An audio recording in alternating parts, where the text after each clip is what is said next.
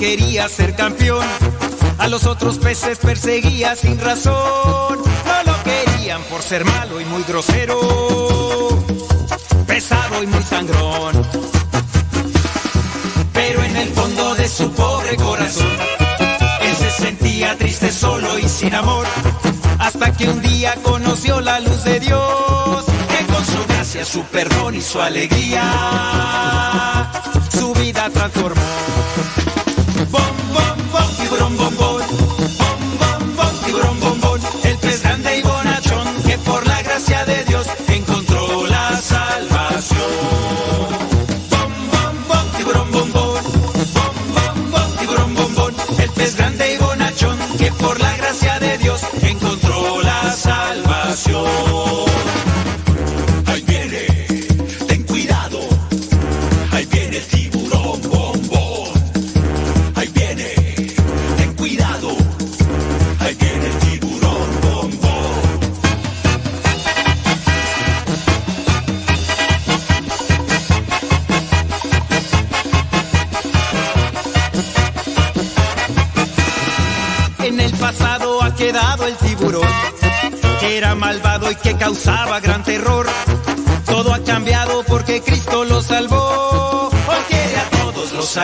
Los protege. Bombón es un campeón. Esa es la historia de un pez grande y bonachón, que fue atrapado por las redes del amor. A todos cuenta que Jesús lo perdonó todas partes va anunciando el reino del Señor.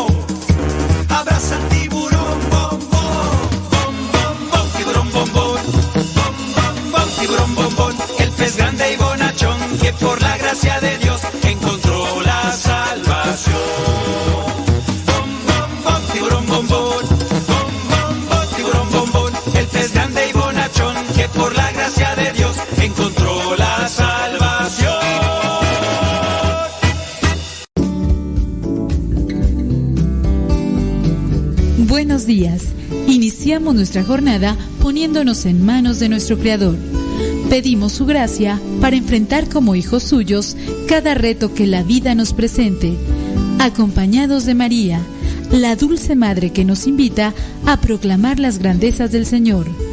Camina con nosotros en radiocepa.com, emisora católica de los misioneros servidores de la palabra.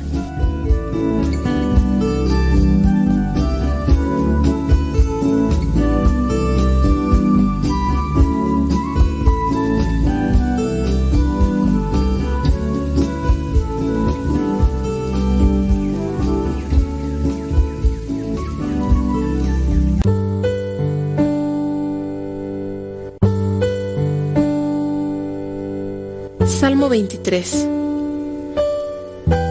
El Señor es mi pastor, nada me falta. En verdes praderas me hace descansar y a las aguas tranquilas me conduce. Me da nuevas fuerzas y me lleva por caminos rectos, haciendo honor a su nombre. Aunque pase por el más oscuro de los valles, no temeré peligro alguno, porque tú, Señor, estás conmigo. Tu vara y tu bastón me inspiran confianza. Me has preparado un banquete ante los ojos de mis enemigos. Has vertido perfume en mi cabeza y has llenado mi copa a rebosar. Tu bondad y tu amor me acompañan a lo largo de mis días. Y en tu casa, oh Señor, por siempre viviré. Gloria al Padre, al Hijo y al Espíritu Santo como era en el principio, ahora y siempre, por los siglos de los siglos. Amén.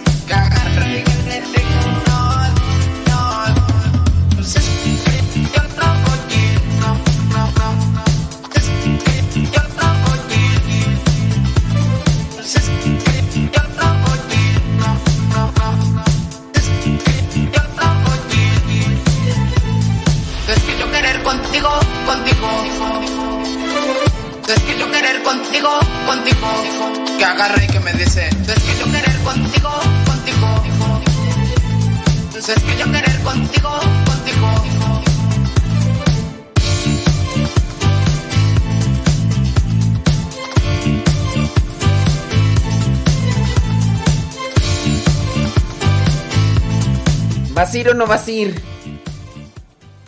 55 minutos después de la hora. 55. 5 antes de la hora también se dice, ¿no? 5 antes de la hora.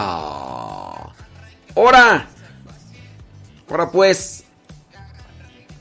Pues aquí andamos ya al pie del cañón hoy día. Mi mi mi mi mi mi mi mi mi mi mi mi mi mi mi mi mi mi miércoles 10 de miércoles 10 de de noviembre.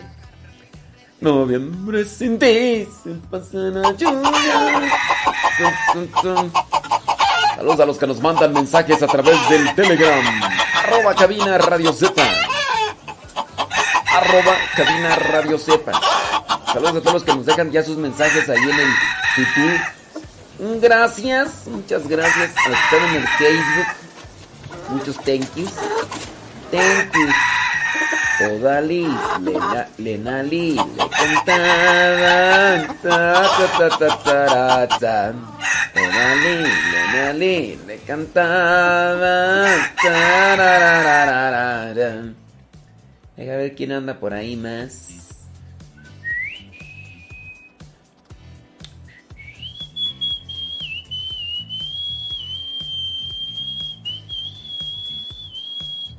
Ya, ya hay varias.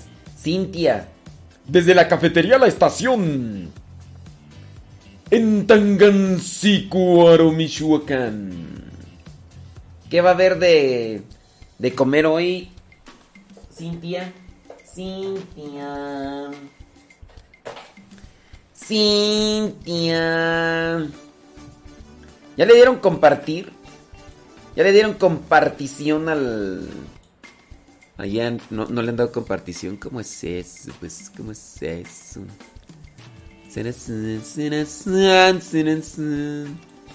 Sí. Y yo espero que le den compartición. Yo espero.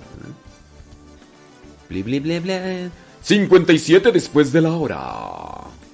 Ya estamos aquí. Al pie del cañón. Oye, Q, se oye medio chistoso el. El Conres, cámbiale. Cámbiale Q. Sí, como robot. Como robot Q. Que habla, no te entiendo nada, Q. Ya, ahora ya. Oye, oye, Q, má- mándame el link, porque ya no me acuerdo cuál, cuál link es Q. ¡Q! 58 después de la hora. Conectados en radiocepa.com.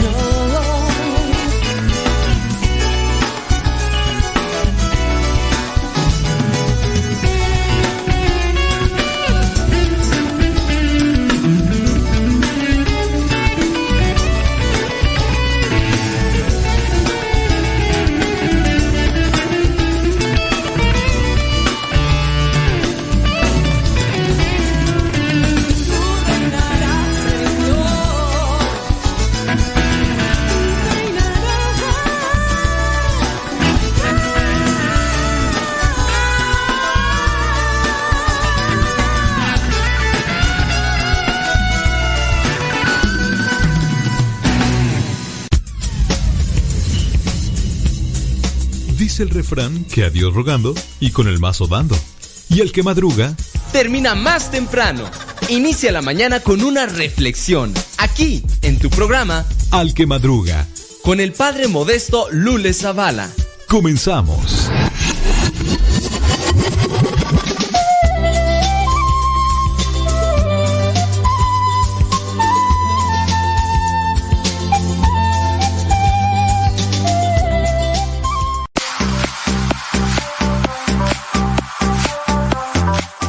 Tenemos por aquí preguntas. Ay Dios, sí tenemos preguntas. Vientos huracanados. Por acá me llegó una cartita de... Y es carta, es que es muy extensa.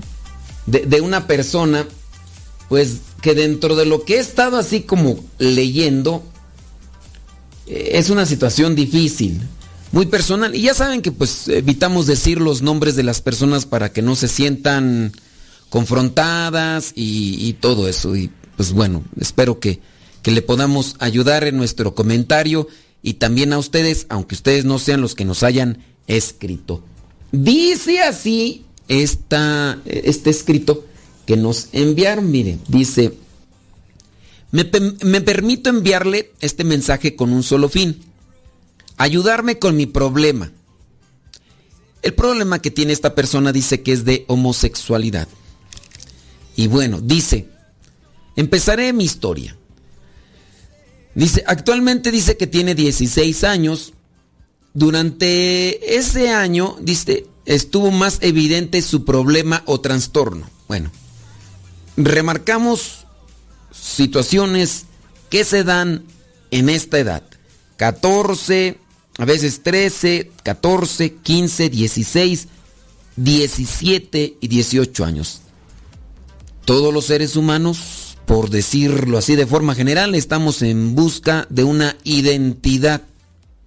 Esta persona que nos escribe dice tiene 16 años. Dice que durante este año de los 16 estuvo más evidente su problema o trastorno. O podríamos llamarle confusión, ¿no? Llamarle confusión. Dice, me empezaron a, Dice que le empezaron a traer más los hombres. Empezó a ver cosas inapropiadas sexualmente. Empezó a ver, buscar, como pues ya están muy cercanas, ¿verdad? Y ya. Dice, llegó a un punto de decir ya basta. Pero esto es más fuerte que él. Y por más que intenta salir o empezar a cambiar, dice, vuelve a recaer. Entendamos también que es un despertar en las cuestiones sexuales. Lo que haga que conectes con aquello que te produce placer, se convertirá en una atracción. Y aunque realmente tú no tengas esta atracción por el hecho mismo de que en ese lugar o en ese ambiente o en esas circunstancias descubriste placer, a veces instintivamente el cuerpo o la persona buscará en lo que siente placer. Y ahí está el problema pues de las confusiones de identidad que se llegan a tener en las personas. Está confundida la persona en su identidad, no sabe, pero prueba algo que le provoca una reacción en su cuerpo placentera, es un estallido de, de emociones y obviamente sin pensarlo, sin razonarlo, como que busca. Por eso muchas de las cosas de estas de atracción hacia el mismo sexo están relacionadas con la lujuria, con el placer. No todos los casos son iguales y ahí nos podemos también nosotros equivocar dando un planteamiento sobre este, te- este tema, pero muchos de estos casos, principalmente en el de los hombres, es con ese tipo. En el caso de las mujeres, se relacionan otro tipo de variantes, como por ejemplo la falta de afectividad o la falta de cariño, que va con relación a los padres, la ausencia de ese cariño que tuvo con relación a sus padres, y también la... eh, ¿Cómo se llama? La opresión, no, no, no, la, la represión a cierto tipo de gustos. Yo por eh, lo que he ido platicando por ahí con algunas muchachitas, algunas de ellas que tenían el- la intención de acercarse a muchachitos con los que se sentían atraídas, de repente encontraron la exclusión o el impedimento por parte de los papás. Y bueno, al sentirse ellas rechazadas, o más bien al sentirse oprimidas para realizar ese tipo de acercamiento en la búsqueda de también cierto tipo de placer, pues ellas se sintieron así como que dentro de una manifestación negativa inconsciente, buscaron por el lado femenino y al no encontrar que no había prohibición, pues experimentaron cierto tipo de cosas que ahora pues las tiene muchas de ellas confundidas y es un tema muy complejo y, muy amplio y es algo que casi no se toca en los círculos familiares. Hablando, por ejemplo, en, en el caso del esposo y de la esposa, son temas que casi no se tocan y que también casi no se conocen. Hay poco conocimiento de esta temática porque hay un cierto tabú, miedo, vergüenza, temor o incluso hasta repugnancia, porque luego luego empiezan a decir que son cosas del diablo, que no es bien visto por Dios y demás, teniendo en cuenta de que se debe dar una orientación, que se debe de iluminar también en lo que vendría a ser eh, la atracción o la confusión que se está dando con este tipo de respuestas o de posturas a veces muy cortas, muy miopes o muy eh, diluidas, no se le va a ayudar a una generación que es más despierta que muchos de nosotros cuando teníamos esas mismas edades. Las generaciones van cambiando y también la mentalidad. Podríamos decir que antes éramos más resistentes, pero ahora podría ser que tienen una, inteligencia más despierta. El, la prohibición o el manifiesto de negatividad hacer cierto tipo de cosas no les va a convencer. Y eso buscarán solamente que logren o que busquen esconderse ellos de sus intenciones o de sus preferencias y así pues van a engañar a lo que vendría a ser el papá y la mamá. Esto como una, un recordatorio o como una mención muy trillada de mi parte y mencionada hacia ustedes. Pongan mucha atención, papás, sobre estos temas porque de verdad son espinosos, pero a su vez muy constantes en las familias. Sigo leyendo lo que escribió este muchacho. Dice que se dice a sí mismo, no quiero arruinar mi vida. Mira, yo eh, con este tipo de expresiones, yo, yo puedo pensar que el muchacho viene con una, de una familia con principios, o por lo menos tiene alguien en su vida que le ha enseñado este tipo de principios, porque tiene 16 años.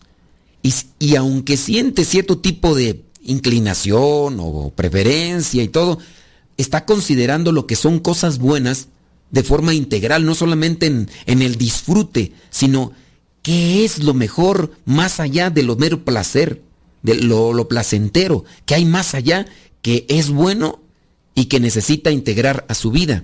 Dice, me digo a mí mismo, no quiero arruinar mi vida, porque incluso pues está manifestando que ha buscado lo que vendría a ser el disfrute en el mirar cosas relacionadas con la sexualidad. Tengo toda una vida de éxito por delante. No me puede pasar esto, dice él. Dice que estuvo leyendo un artículo de los factores de la homosexualidad. Dice que dice son siete causas principales en ese artículo que miró en una página católica. Dice las siete causas principales. Dice, entre ellas describe la soledad y la tristeza, el narcisismo, el, el maltrato sexual, falta de autoaceptación y desconfianza, y el miedo, el excesivo sentido de responsabilidad y el enfado excesivo. Bueno, estas causas eh, que son algunas que podrían generalizar una condición o una situación de una persona. Dice, por los síntomas, creo que soy candidato a todas, salvo a el maltrato sexual y el narcisismo. O sea, eh, dentro de lo que manifiesta este muchacho de 16 años, que entiendo, entiendo yo, está haciendo un razonamiento de su vida y se está dando a la tarea de buscar algo que le ilumine su vida, su situación. Por ejemplo, la soledad, tristeza. Él se apega a estas cosas. El narcisismo dice que no, el maltrato sexual tampoco, la falta de autoaceptación, la desconfianza y el miedo, el excesivo sentido de responsabilidad y el enfado de sí mismo. Dice, le explico porque según lo que leí en el artículo, la soledad y la tristeza, dice, no lo sé por qué si aparentemente mis padres me han apoyado en todo, han estado al pendiente de mí, solo que mis actitudes atléticas no son muy buenas y en el sentido de interacción sexual, al momento de practicar algún deporte, me siento limitado o rezagado.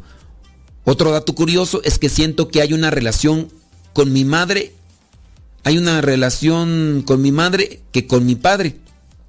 Eso es algo natural, ¿no? Porque siempre uno tiene el acercamiento más a la mamá, porque ella incluso pues, nos ha dado más confianza teniendo en cuenta de que fue la misma que nos alimentó, fue la que nos enseñó más al hablar, fue la que nos enseñó a conducirnos en la vida y por eso es que se tiene más acercamiento a la mamá, pero eso no podría identificar en el caso de que eh, la orientación hacia lo que vendría a ser la atracción como tal. Pero sí hay algunos elementos que, que son afines a esto. Pero tenemos que hacer una pausa, criaturas del Señor. Bendecido el Señor.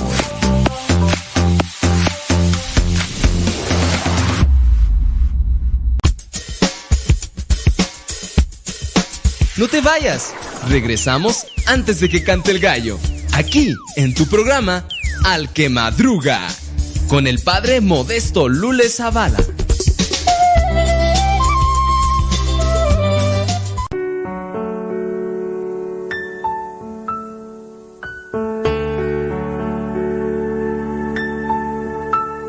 Trece minutos después de la hora. Miércoles 10 de noviembre te puedo sentir. Estás aquí, tu presencia llena mi existir. Estás aquí, mi alma se alegra, se entrega a ti. Estás aquí espíritu se goza, se llena en ti. Gracias Jesús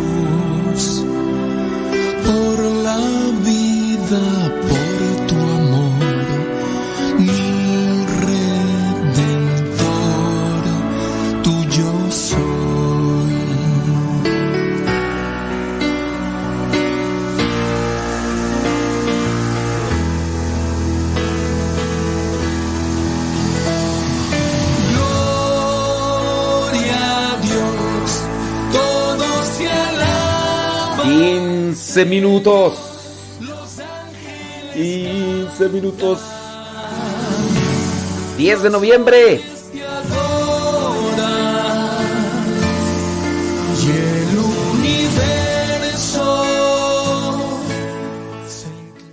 Alegre la mañana que nos habla de ti. Alegre la mañana. Ya estamos de regreso en el programa Al que Madruga con el padre modesto Lule Zavala.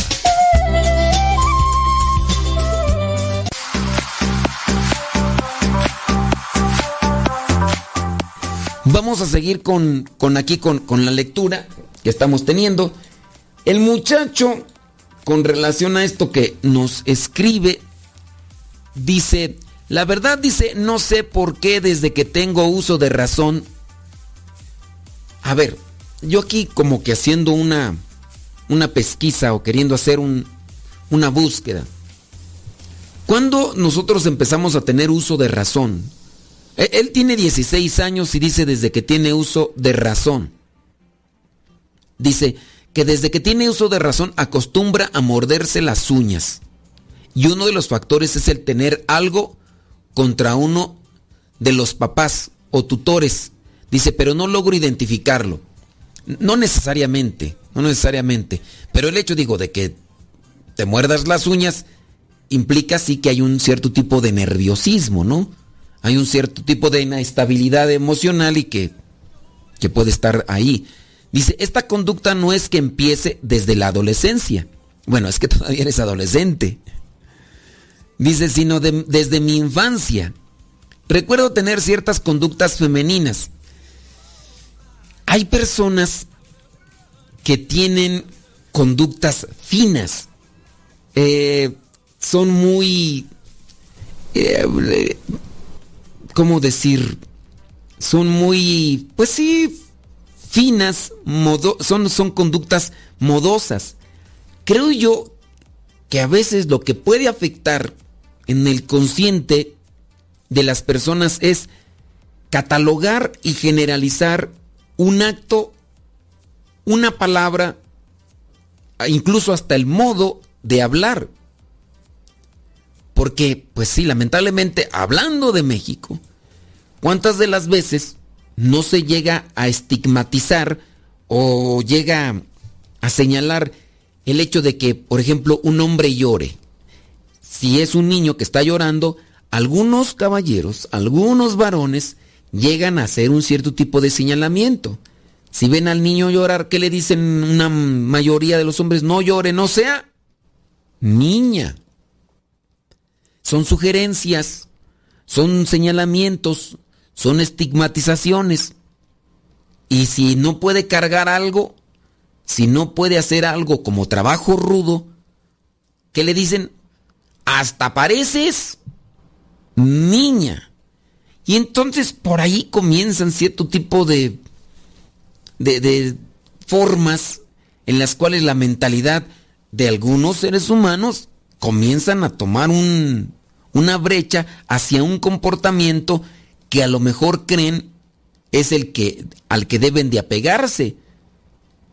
Eh, Tanto así que eh, son a veces complejos.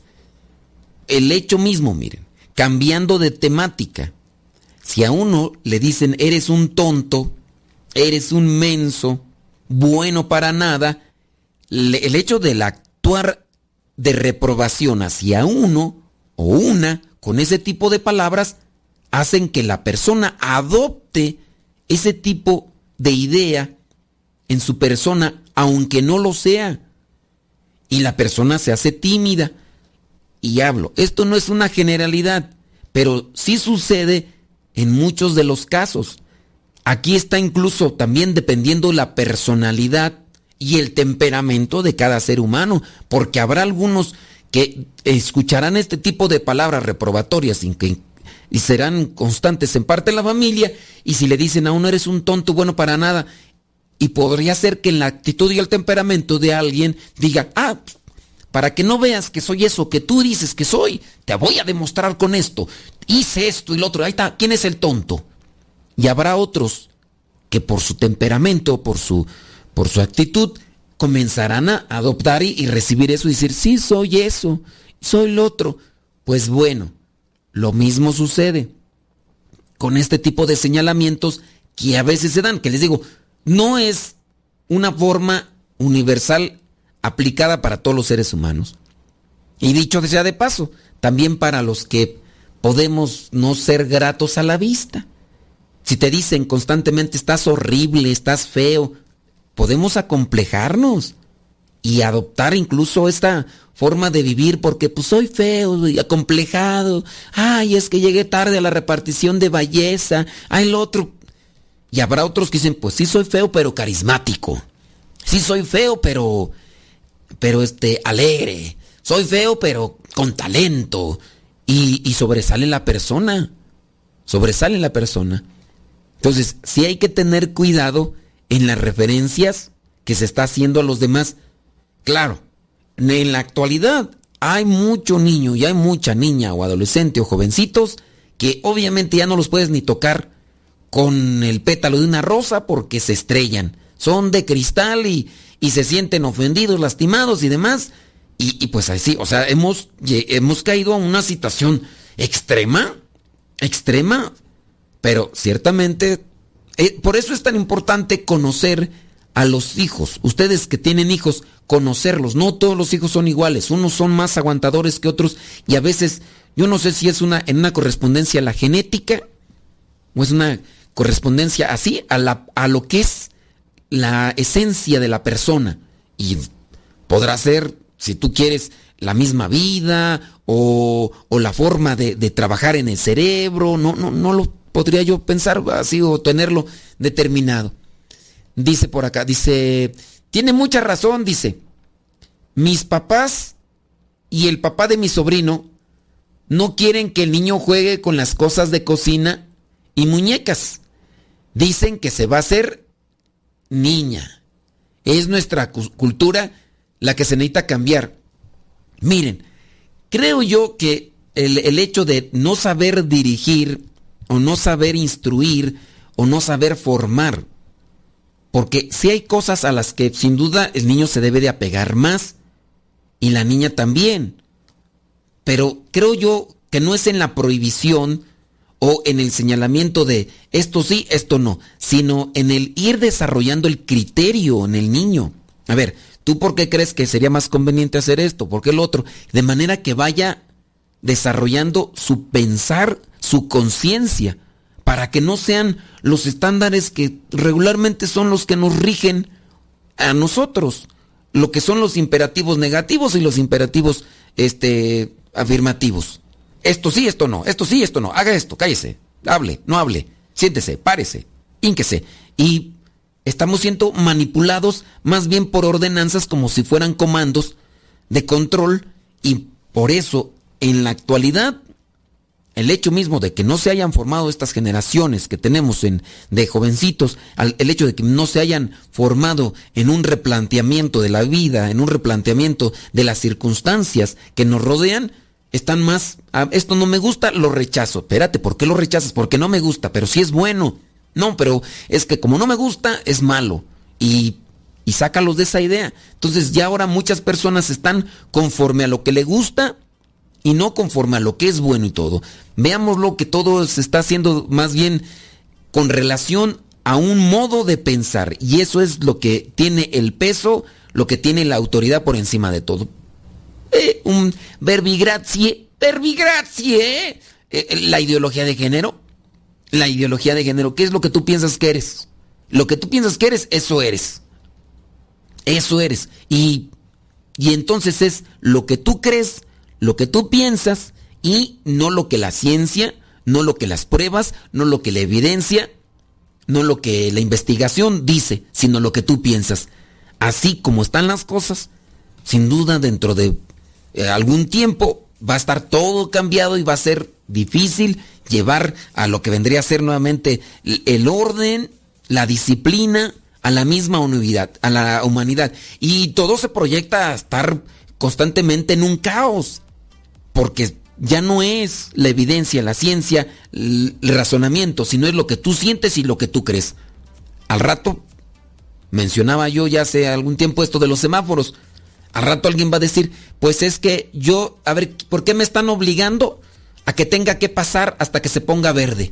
Eso es una imposición, eso es una opresión, eso e-, es ¿Cómo le llaman tú? Que cuando los gobiernos así aplastan. Eso es, es algo que no está permitido. No, no permite que sea libertad. ¿Por qué tengo que cruzar en verde? ¿Por qué no tengo que cruzar en rojo? Y a ver, y van a quitar esas cosas y. ¿Por qué? Porque es, ya no es una regla, una ley, ya no es un razonamiento, ya no es una investigación, ya no es un resultado de lo que demuestra la ciencia. Es lo que tú crees que es mejor. Y eso es lo que tienes que apegar. Y pues caemos en extremos. Y los extremos son malos. O díganme si no. Pero ya nos tenemos que ir a la pausa. Bueno, vámonos a una pausita, señoras, señores. Y ahorita regresamos.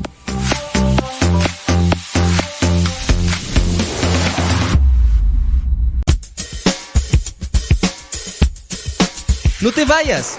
Regresamos antes de que cante el gallo. Aquí, en tu programa, Al que Madruga. Con el padre Modesto Lule Zavala.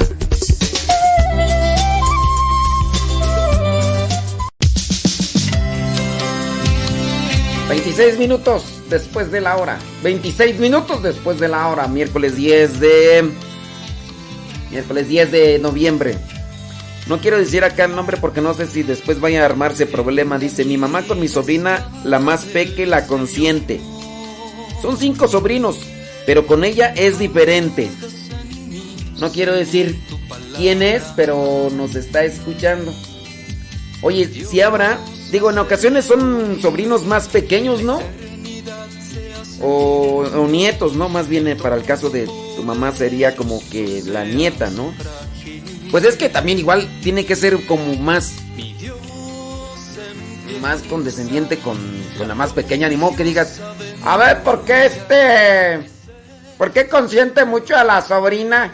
Pues que tiene dos años. No, que igual, a ver, que la manda a tirar basura, que la... No, pues también tú...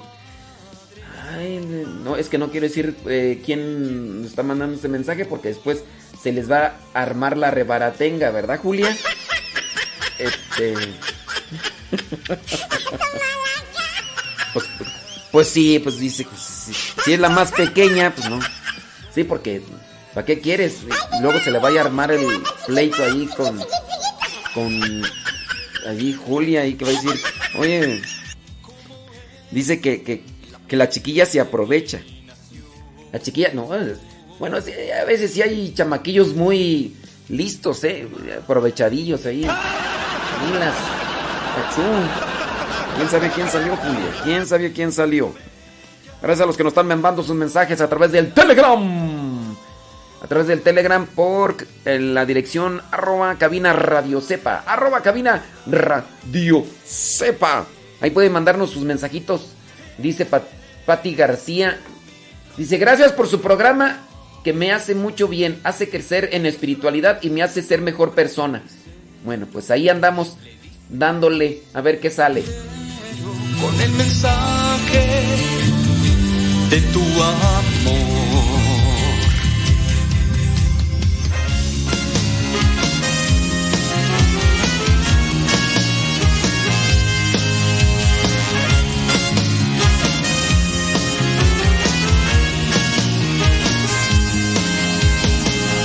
Aquí la esclava del Señor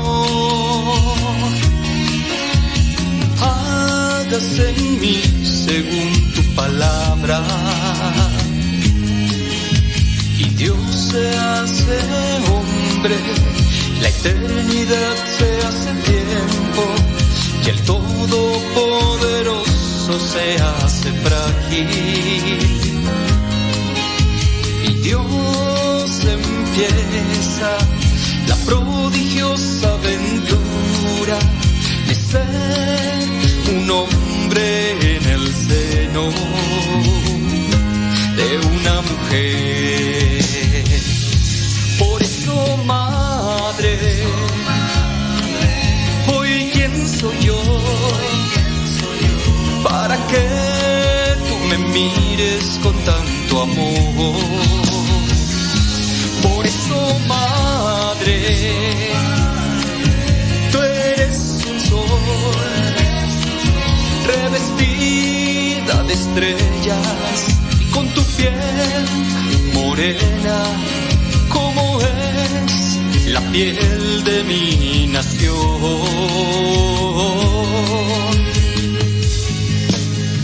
María de Guadalupe,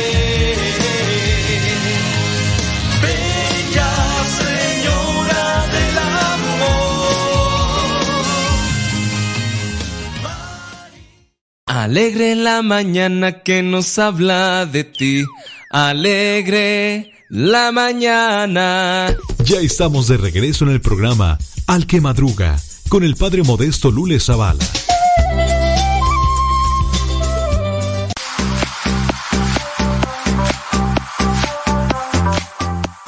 Vamos a seguir acá con lo que vendría a ser la carta. Te escribí una carta y no me contestaste. Hablando de la carta, de la carta de este muchacho de 16 años que nos escribe. Vamos a seguirla leyendo porque todavía está un poquito larga y no sé qué más nos está ahí preguntando o comentando. Dice, en esta conducta no es que empiece desde la adolescencia, desde mi infancia, desde recuerdo tener cierto tipo de conductas femeninas. A ver, voy a retomar ese punto, porque me viene a la mente algo. ¿Cuáles son las conductas femeninas? Porque si tú dices, bueno, me gustaba planchar, me gustaba lavar la ropa, me gustaba barrer, me gustaba trapear, que a veces eso es de lo que se señala y, y de forma errónea. Algunos papás, algunos papás le pueden decir a los hijos, usted no haga eso porque eso es cosa de mujeres. Y aplican otros términos despectivos, ¿no? Eso es cosa de usted no porque se le caen las bolsas, decían allá en mi rancho. Nunca supe que eran las bolsas, pero se le caen las bolsas. Entonces, ¿cuáles son las conductas femeninas? Solamente lo que se ha señalado como Dice, además de que desde siempre, dice, me ha sido mucho más fácil interactuar con las mujeres que con los hombres. Otra cosa es que en la primaria, miren, dice que le ha sido más fácil interactuar con las mujeres que con los hombres.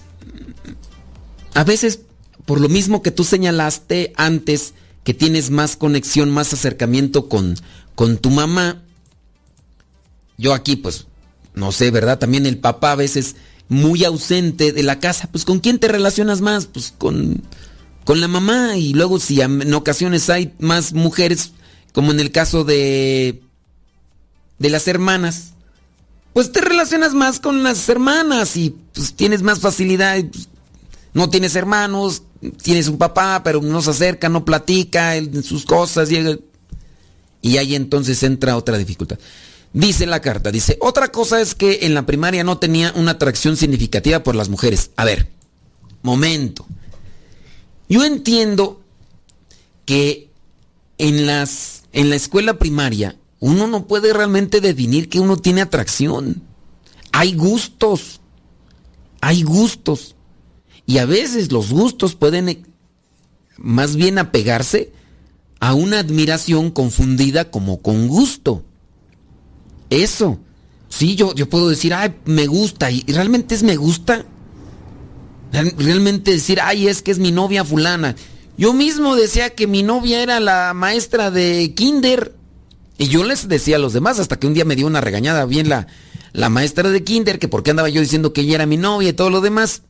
Y yo por qué decía que era mi novia. Estábamos en el kinder. Creo que ya después también, no sé si en, eh, primaria, en primero de primaria, no me acuerdo. Pero ponle en kinder y primero de primaria, a lo mejor, en dado caso, si es que no me acuerdo si me dio también primero de primaria. Pero primero de primaria, ¿cuántos años? Cinco seis años y andar yo diciendo que, que me gusta, en realidad uno puede decir que gusta o, es admiración. O admiración de, de cosas que, que a uno, pues, pues igual no. Eso, yo por decirle así. Dice, pero tampoco por los hombres, sino que no actuaba de acuerdo a mi género. No es que miren, ahí está uno por no definir bien las cosas y no saber ayudar bien en ese sentido. Yo creo que el hecho mismo de que diga alguien, niño, me gusta esto y lo otro, yo hasta pienso que muchas de las veces, siendo ya adolescentes, pueden decir que les gusta una muchacha o que les gusta un muchacho, a veces no es tanto el que les gusta, sino es como un cierto tipo de admiración.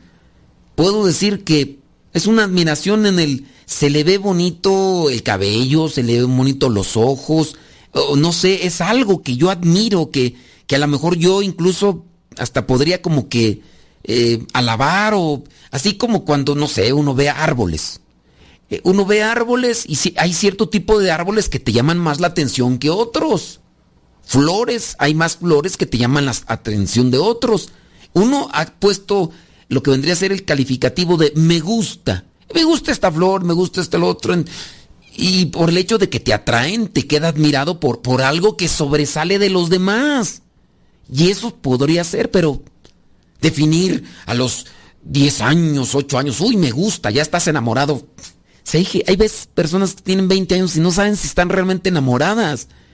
Les atrae algo de la otra persona. A veces más es correspondiente a una, una cuestión sexual, a una cuestión de, del, del, placer, que, que realmente del, del saber si están enamorados o no. Y eso es otra cosa. Bueno, sigo leyendo porque si no después no termino. Dice como por ejemplo, prefería opinar en la ropa de mujeres o jugar con muñecas. Aún así, esto se hizo más evidente, dice, que en su adolescencia, pero ya venía desde mucho tiempo atrás. Pues es que si le digo, son, si te rodeas regularmente de este tipo de cosas, si tu apego es más junto a la mamá, la mamá muchas de las veces hasta te puede decir, ¿cómo, cómo se me ve este, este vestido, hijo? ¿Cómo esto? ¿Cómo lo otro? Pues te vas inclinando más bien a opinar o a eh, preferencia con relación a lo que más convives. Volviendo a lo del artículo que leí, desde siempre he sido una persona acartonada, perfeccionista. Bueno, eso no definiría la, la, una atracción hacia el mismo sexo, ¿eh? yo pienso. Dice, me exijo mucho, poco sociable, dice, extrovertida. Extrovertido es cuando, mira, ya de ser más bien introvertido, ¿no? Porque dice que es poco sociable. Es más bien introvertido, o sea, de, tiene miedo a ser o demostrarse a los demás. Dice, fui al psicólogo durante una temporada, pero aunque me ayudó no fue suficiente. Es que ahí está el problema. Que hay veces que la gente va con psicólogos que están más locos que la gente que los consulta. o están todos desbarajustados. Es que hay tantas variantes de la psicología, ¿verdad? Dice, ya que había un trasfondo que nunca le quise contar. Bueno, ahí está, ahí está, miren, ya. Pero sí te ayudó entonces en algo, porque te fue destapando etapas y tú te diste cuenta de una en la que tú te, te sentías avergonzado, apenado y por eso no se la quisiste contar. Dice, porque no lo aceptaba. Dice, el psicólogo me ayudó durante mi pubertad. De hecho, mis amigos maestros notaron que había cambiado un poco, que era más relajado. Bueno, ay Dios, espérame, ya se me borró aquí, espérame el asunto. El asunto, ¿dónde está? Era más relajado. Dice, pero al parecer volví a recaer. En Mira, yo aquí entiendo que el psicólogo yo nunca he ido al psicólogo, he platicado con psicólogos. No he leído libros así como tal. Bueno, sí he leído libros de psicología. ¿Para qué ando de mentiroso? Sí, sí estudié. Pero no he ido al psicólogo que me dé una terapia. Y no quiero ir porque si no voy a salir traumado. Y van a decir... y algunos que son psicólogos de seguro me han de estar leyendo la cartilla y van a decir, ay, pobre cuate. Pobre individuo. Ay, pobre muchacho. Pero bueno. Pero yo considero que cuando vas a una terapia, hay los que son psicólogos, díganme si no, el psicólogo primero se dedica a escucharte y después te hace planteamientos conforme al actuar correspondiente a ciertos a ciertas condiciones humanas en la etapa del crecimiento y en lo que corresponde a ti te, tratarían de ordenar y de llevar a un comportamiento. Esto también vendría a ser como que una forma de hacerte reflexionar y hacerte pensar. Si cuando estuviste yendo con el psicólogo tuviste un cambio en tu manera de proyectarte a la vida y ya después dejas de ir y recaes, pues obviamente porque te hizo falta una profundización más o un cuestionamiento más o elementos que te pudieran hacer cuestionamiento sobre tu vida. Eso yo lo pienso así. Si en tu familia no tuviste a los papás cercanos, que a lo mejor eran buenos, a lo mejor te daban todo, te apoyaban, pero también pienso yo que el hablar del, del papá bueno es del papá que te ayuda a centrarte o a orientarte, pensar, reflexionar, porque creo que a eso también están llamados los papás o no. O los papás solamente tienen, son, llamados a tratarlos bien de, ay, mijito, qué bueno, ay, chiquitito, un bombito, bombita. Mira esto, mira lo otro, ay, mijito, tienes que hacer esto, tienes que hacer lo otro. Ay, mis papás son bien buenos porque me apoyan. Pero yo digo que también buenos en el sentido de que nos hagan pensar, que nos hagan entrar en cintura, que nos hagan tratar de me- mejorar nuestra proyección hacia algo que, que sea bueno para nosotros, ¿no? Pero pues también hay papás, ¿verdad? Que están más para allá que para acá. Si a veces papás ahí han sido hervidos a presión, así rápido. No pensaban ser papás, pero anduvieron ahí de calenturientos y ya vino el domingo, se quebraron el plato y vino el domingo 7. ¿Y qué pasó? Pues que muchos de ellos dijeron, pues, pues mira, pues ni modo, a casarnos y demás. Y pues tú crees que esos papás van a tener así como que algo para plantearte. Yo pienso que no, pero tenemos que hacer pausa. Deja que Dios ilumine tu vida.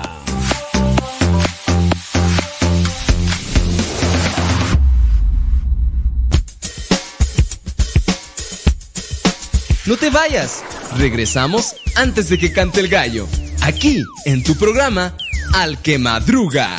Con el padre Modesto Lule Zavala.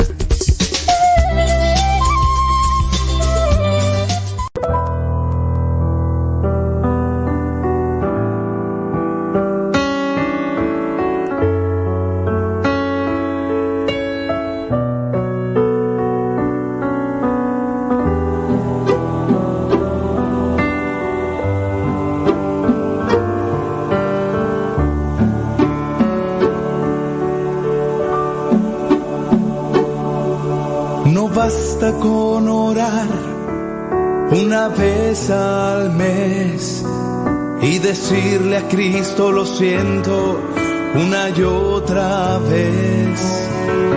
No basta con decir 42 minutos después de la hora, déjame cambiarle de ritmo. Voy a ponerle una más sabrosa.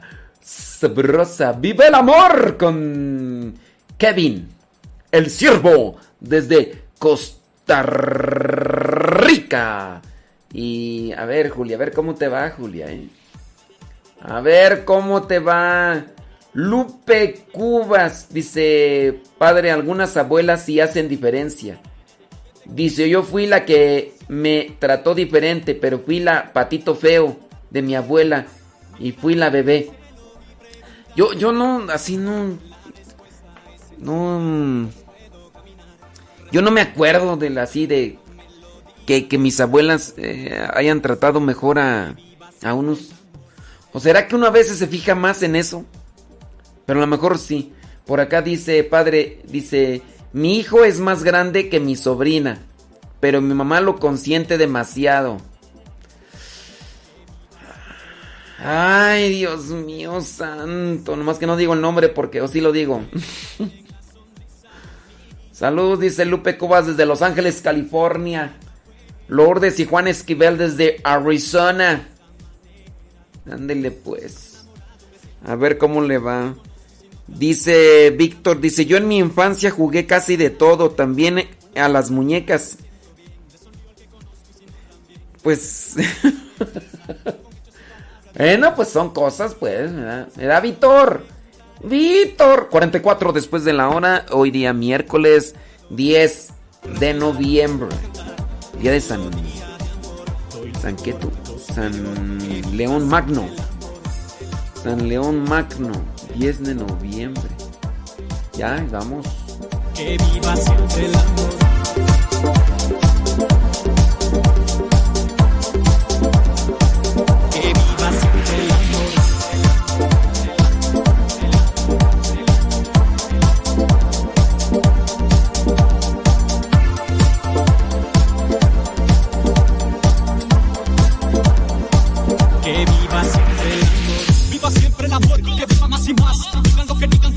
Paz. No importa si falleces, tú eres capaz, nada más, esfuerzo y paz.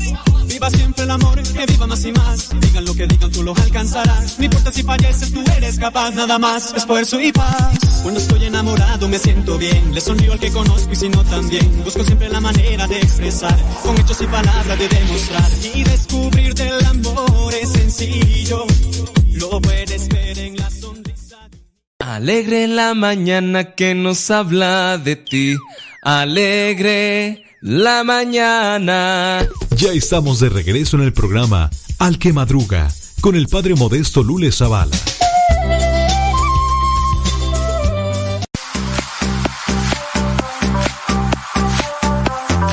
Déjame seguir acá leyendo la cuestión. Acá ya me están preguntando sobre el papá, que cómo es. Mire, pues como es una carta y me la mandaron, pues no me mandaron toda la situación. No es solamente una desahogo, qué sé yo.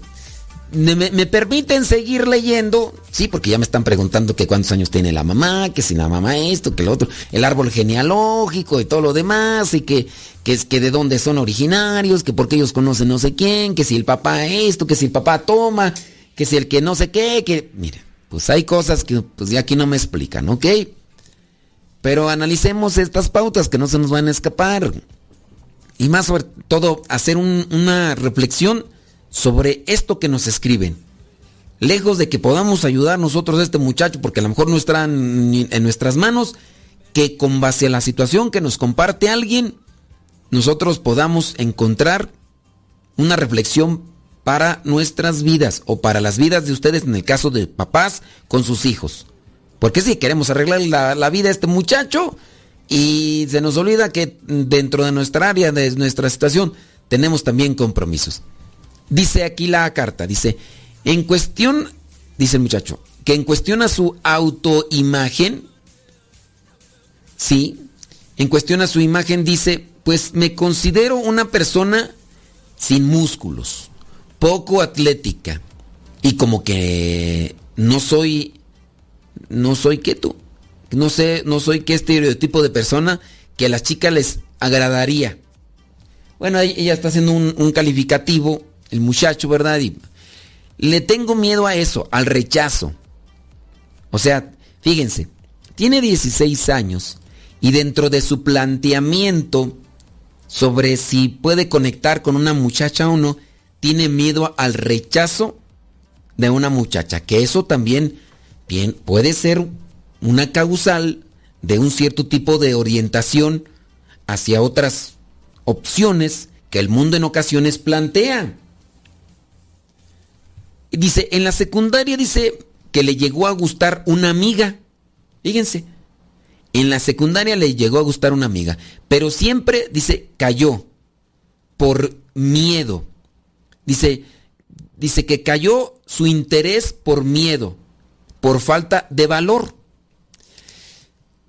Y es que si no, a ver, miren, si él sentía que le gustaba una muchacha y no, te- no encontró el respaldo de parte de, de un hombre para hacerle recobrar confianza, seguridad e incluso hasta prepararle para afrontar ese tipo de rechazos en la vida, pues a lo mejor él con timidez y todo, pues ahí como que sería cuestión también de preguntarle, bueno, y, y no tenías compañeros o amigos o familiares que te dieran cierto tipo de, de, ánimos, de, de confianza para poder expresar. Digo, eso también dice, porque mis problemas internos me lo impedían. Mm. Dice, y pues todos los demás factores, dice acá, dice, acomplejado está el muchacho. Pues lo acomplejaron. Puede ser que lo acomplejaron o no le supieron dar los ánimos. No es una decisión personal, eh, no es una decisión eh, a conciencia por parte de, del muchacho decir quiero ser así. Las circunstancias a veces lo pueden llevar a él. De ahí yo considero que los responsables también son los papás. Los papás ahí tienen mucho que ver. Sí, porque hay veces que ustedes también se quieren lavar las manos y quieren echarle la culpa. No, pues es que eres débil, eres esto, eres lo otro. Y no, pues aceptan también sus responsabilidades. Por eso les digo, no vamos a solucionar quizá el problema de este muchacho. No, quizá no lo vamos a solucionar. Porque igual, muy posiblemente por la edad, ahorita ya ni nos está escuchando, pero nos mandó la carta. Vamos a responderle y todo, pero muy posiblemente no nos va a escuchar ahorita que estamos realizando el programa. Y no es lo mismo estar hablando que escribirle un correo. No es lo mismo. No es lo mismo estar aquí diciendo las cosas en el programa como una forma de orientación a estar platicando con él en persona. No es lo mismo. Dice, porque mis problemas internos me lo impiden. Y pues todos los demás factores se desglosan.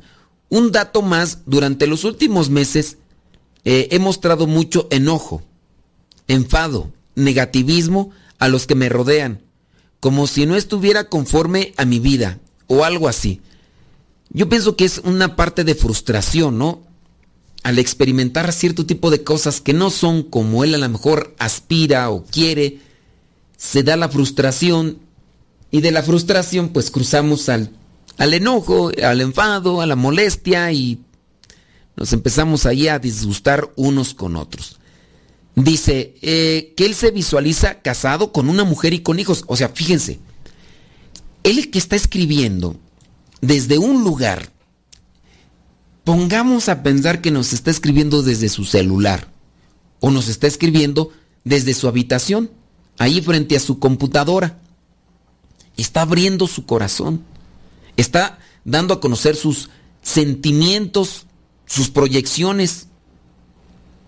Eh, así como que hay algo interno a lo que se está como que enfocando, hay algo interno a lo que se está proyectando, que necesita luz, necesita orientación para no, no desviarse.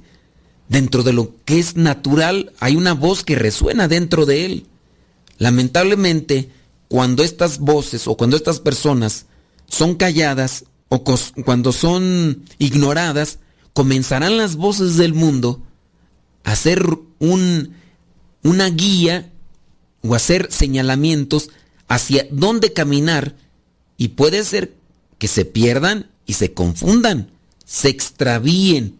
Y después cuando quieran regresar, a veces ya es muy tarde o, o piensan que ya no hay un camino de regreso para retomar lo que ellos pensaban o lo que ellos sentían en su corazón. Acuérdense que tiene 16 años.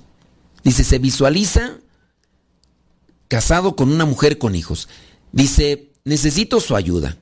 Espero su pronta respuesta. La verdad no sé qué hacer. No le quiero contar nada a mis padres ni a ningún familiar.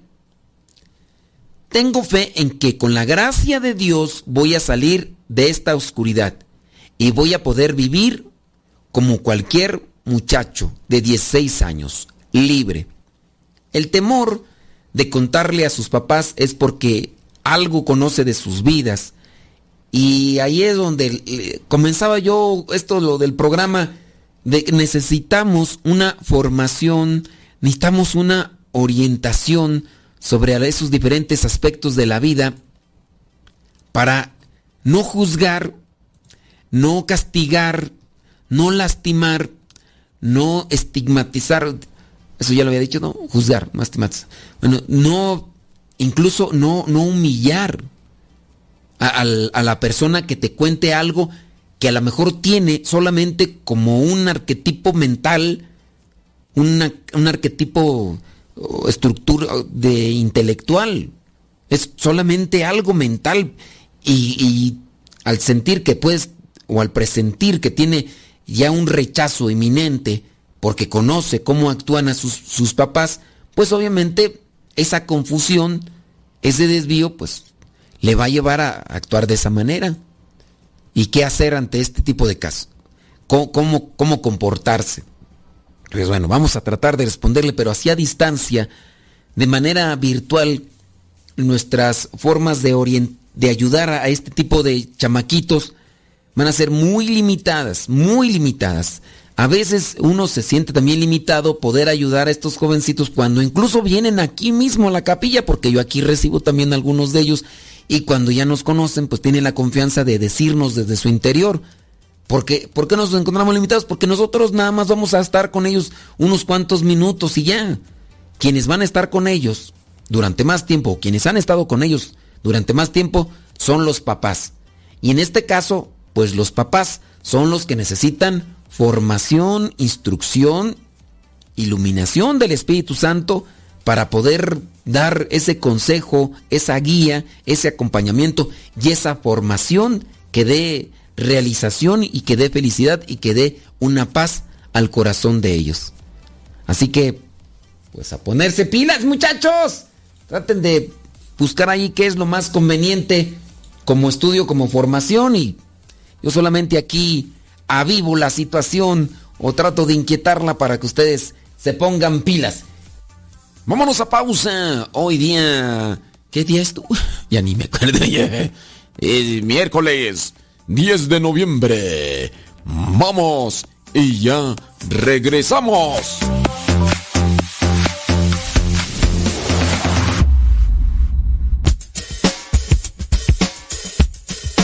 No te vayas. Regresamos antes de que cante el gallo. Aquí, en tu programa, Al que Madruga.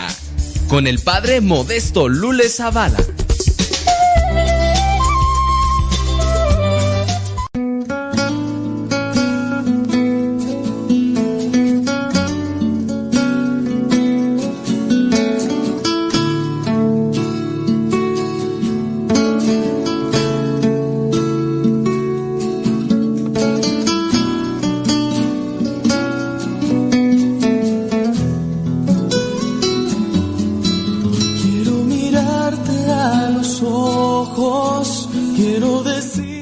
Julia que se está cortando la señal. ¿Sí? ¿A poco se está cortando la señal? Yo digo que es la señal de Julia, ¿no? Yo digo. Dice... Ah, dice la hermana de Julia que Julia está celosa.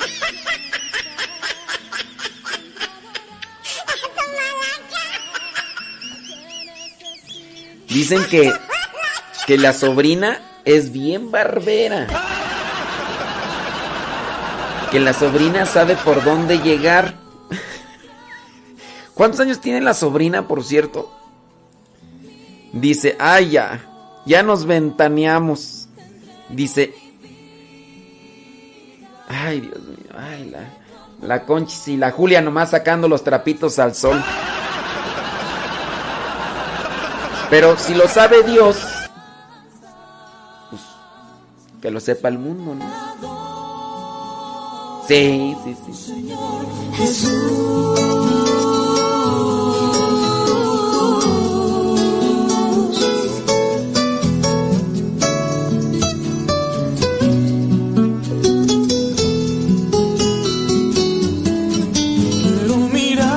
A los ojos, quiero decirte que te amo,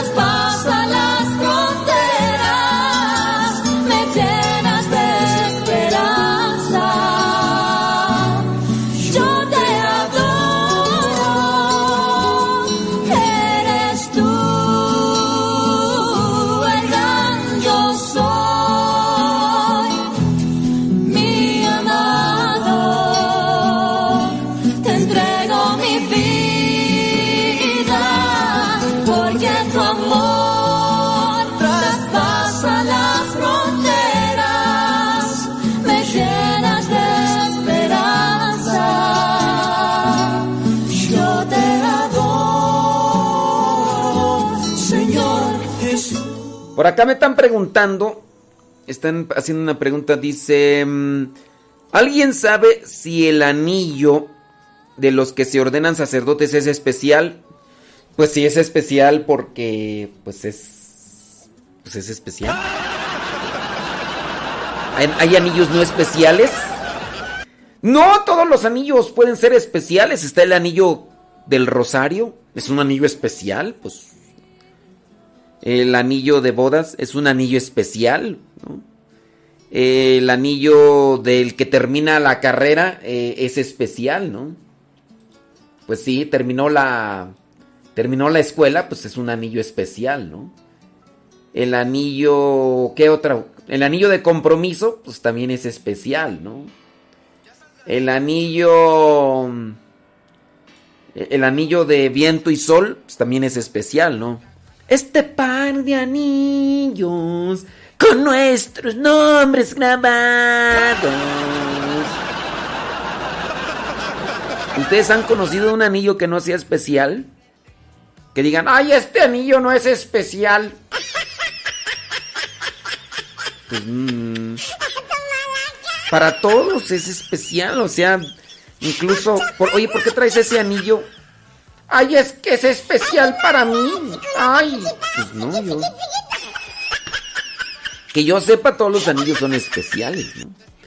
Eh, ahora, con relación, dice, dice la pregunta, dice, eh, que si lo pueden comprar en un centro joyero el anillo para sacerdotes, o se tiene que comprar en un lugar para religiosos.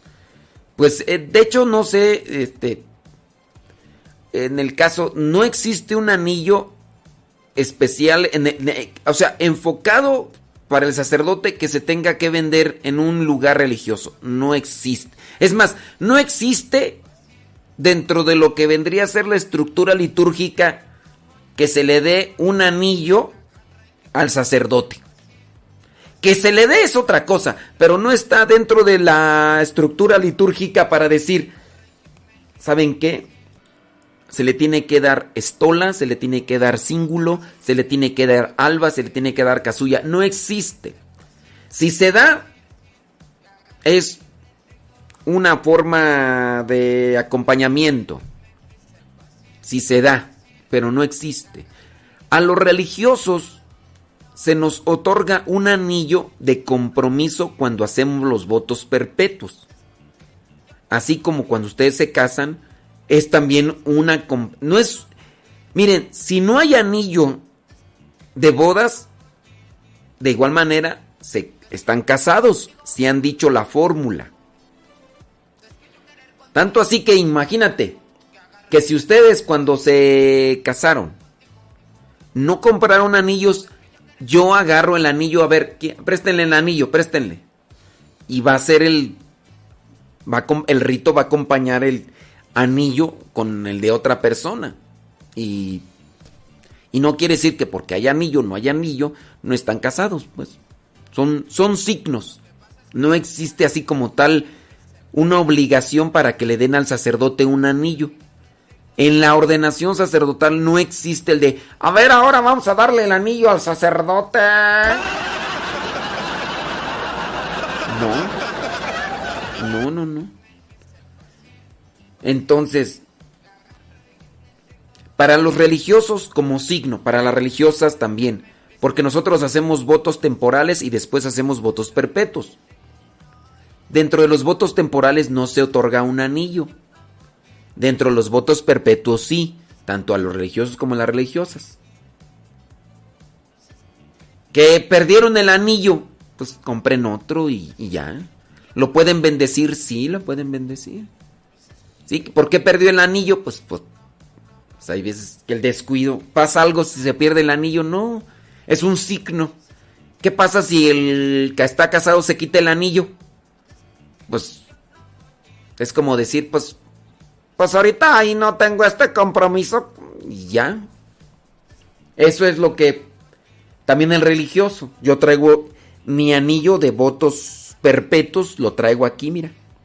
Eso quiere decir que si todavía me queda, quiero decir que más o menos me mantengo con las mismas dimensiones anatómicas. Ni más blanco ni más gordo. Ni más blanco ni más gordo. Tanto así que yo todavía traigo mi sotana del noviciado. Y me queda. Y me queda. Bendito mi Dios. Es que... Pues todavía cierro el pico. Cierro el pico todavía. Mm. Oye tú, ah, me, me criticaron bien feo cuando hice aquella fotografía con... Que me puse en una fotografía más gordito. Así más llenito de Dios. Me miraba hasta simpático. Así parecía un oso panda. Pero ah, cómo me llovieron críticas. Dije... Y eso porque pues publiqué ¿no? en varios lugares así una foto. Y pues me puse más cachetoncito, más voluminoso, más lleno de, gracia. No de grasa, sino de gracia. Uy, me criticaron un montón. Dije, santo Dios. Dije, gordito pero feliz. Gordito pero contento. Contento. Sí. Ay, Dios mío. Entonces no existe como tal un el ritual, en el ritual no existe anillo para el sacerdote. Se le entrega un anillo así como al universitario que terminó su, su estudio o a, pero pues no, lo pueden comprar donde sea. ¿De qué material de que ustedes gusten y manden, eh? Ándeles pues. Saludos a everybody in your home. Saludos a everybody in your home. Déjame ver por acá.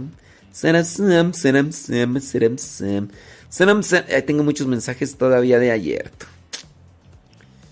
Sí, muchos mensajes de ayer. Este es de ayer. Dice... Saludos desde Oceanside, California. Mm, saludos para Rosario y Noemí. Es para que no digan que. Que. Que no los saludo. Déjame ver si tengo un saludo de buenos días. Si por ahí tengo uno, uno de buenos días. Buenos días. Ok. Yadira Villatoro. Gracias. Gracias por apoyarnos. Gracias. Sí. Ándele pues. Muchas gracias, Yadira Villatoro. Dice, gracias por su respuesta. Le voy a tratar de explicar con lo que usted contestó, pero sinceramente con lo del nombre de Dios es que en el Antiguo Testamento está el nombre de Yahvé. No, miren.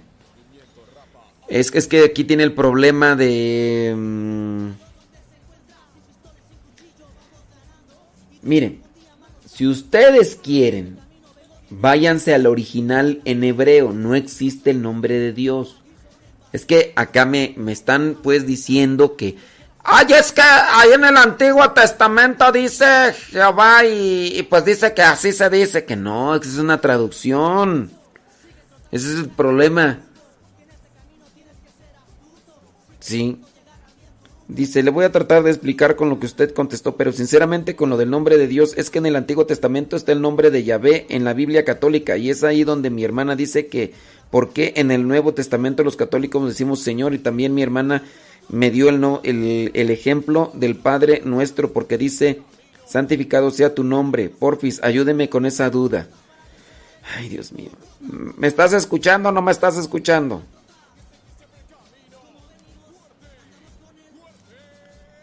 A ver, déjame, déjame ver si me está escuchando.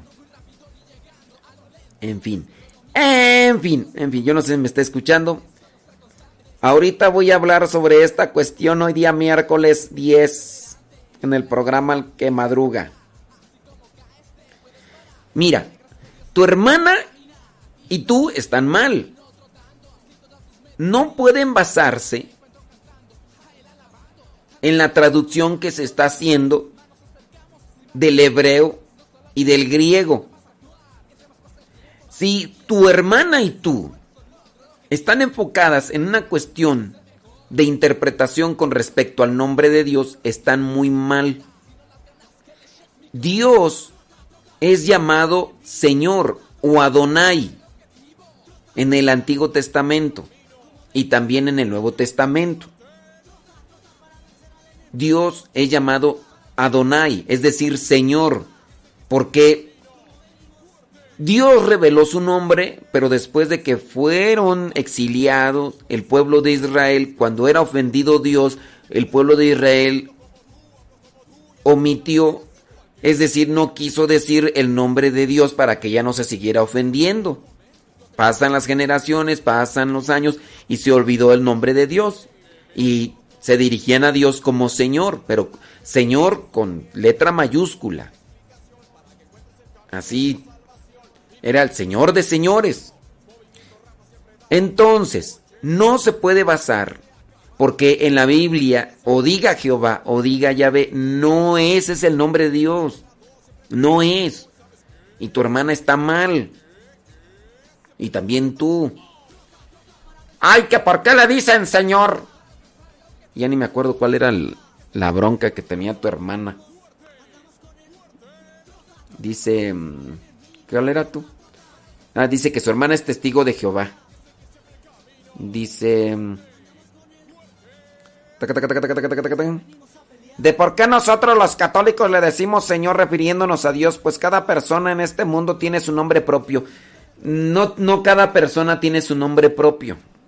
Los nombres, pues son formas en las cuales para designar, pero Dios como tal, a Dios podemos referirnos como Señor. Y es que la hermana, que es testigo de Jehová, dice que no le podemos decir a Dios Señor, que porque pues todos tienen su nombre propio, pero Dios es Dios. Dios. Y, y, bueno, pero obviamente los testigos de Jehová se afanan en quererle decir Jehová porque ellos dicen que son los testigos de Jehová. Testigos. Y los testigos de Jehová, ¿desde qué año ellos están existiendo en este mundo? Hace ciento y fracción de años. Y no son testigos de, de, de Jehová no son testigos de Jehová. Si fueran testigos de Jehová, ellos tendrían que estar desde hace más de dos mil años y no están hace más de dos mil años. No son testigos de Jehová. Si es que así se le quiere llamar a Dios. La Iglesia Católica también en un momento le llamaba a Dios Jehová. Tanto así que por ahí están unas Biblias católicas en las cuales dice Jehová. Y ya después se cambió la traducción a Yahvé, pero ni Yahvé ni Jehová. Y que a fuerzas, a fuerzas tengo que decirle un nombre propio, porque toda la gente tiene un nombre propio. Pues Jesús, bueno, que por cierto, los testigos de Jehová no toman a Dios, no toman a Jesús como Dios. Para, para los testigos de Jehová, Jesús no es Dios. Ya desde ahí. Ya desde ahí estamos mal. Entonces, cuando Jesús se refería a Dios, no, no decía, oye, porque tú tienes el nombre propio, o sea, te tengo que decir tu número propio porque los testigos de Jehová después van a estar ahí diciendo que, que no me estoy dirigiendo a nadie porque no te estoy diciendo tu nombre propio. Entonces, tengo que decirte tu nombre propio. Entonces, voy a hacer tu nombre propio. Ni Jehová ni Yahvé. Jesús se dirigía en la intimidad con su padre así. Abba. Abba. Abba en arameo, que significa papito, papá. No, no, esa es una aberración. Tiene que decirle su nombre propio, porque todas tienen su nombre propio. Oye, pero es que Jesús es su hijo y nosotros también somos sus hijos. Podemos referirnos a Dios como Dios, como Abba, como Padre, como Señor. No, no. Tenemos que, tenemos que el nombre propio porque todos tienen su nombre propio. Oh, que la tristeza. A ver, ¿cómo le haces para...? Entonces, pues no. Dice, santificado sea tu nombre. El, Dios... A ver, miren, ahí ya... Hasta, mira, por ejemplo, en el Padre Nuestro se dice, santificado sea tu nombre. O sea, Dios, santificado sea Dios. Cuando se refiere al nombre, no se refiere al nombre propio. Dios como tal, decir que tiene un nombre propio. Cuando le dice a Moisés, Cuando le dice Moisés, Señor, dime cómo te llamas para cuando me pregunten los israelitas que quién me envió, les, les diga, diles que, te, que yo soy te manda, yo soy te manda. Diles que yo soy te manda, así dice en el hebreo original, en el Antiguo Testamento, dile a tu hermana que se ponga a estudiar hebreo. Nosotros, los que estamos en la formación para ser sacerdotes, estudiamos hebreo cuatro años. Ya se me olvidaron muchas cosas. Yo traducía en hebreo. No sé si tu hermana sepa hebreo, dile que se ponga a estudiar hebreo cuatro años. Y que vea que en el original dice, en el hebreo dice, yo soy, no, no tiene ningún nombre propio.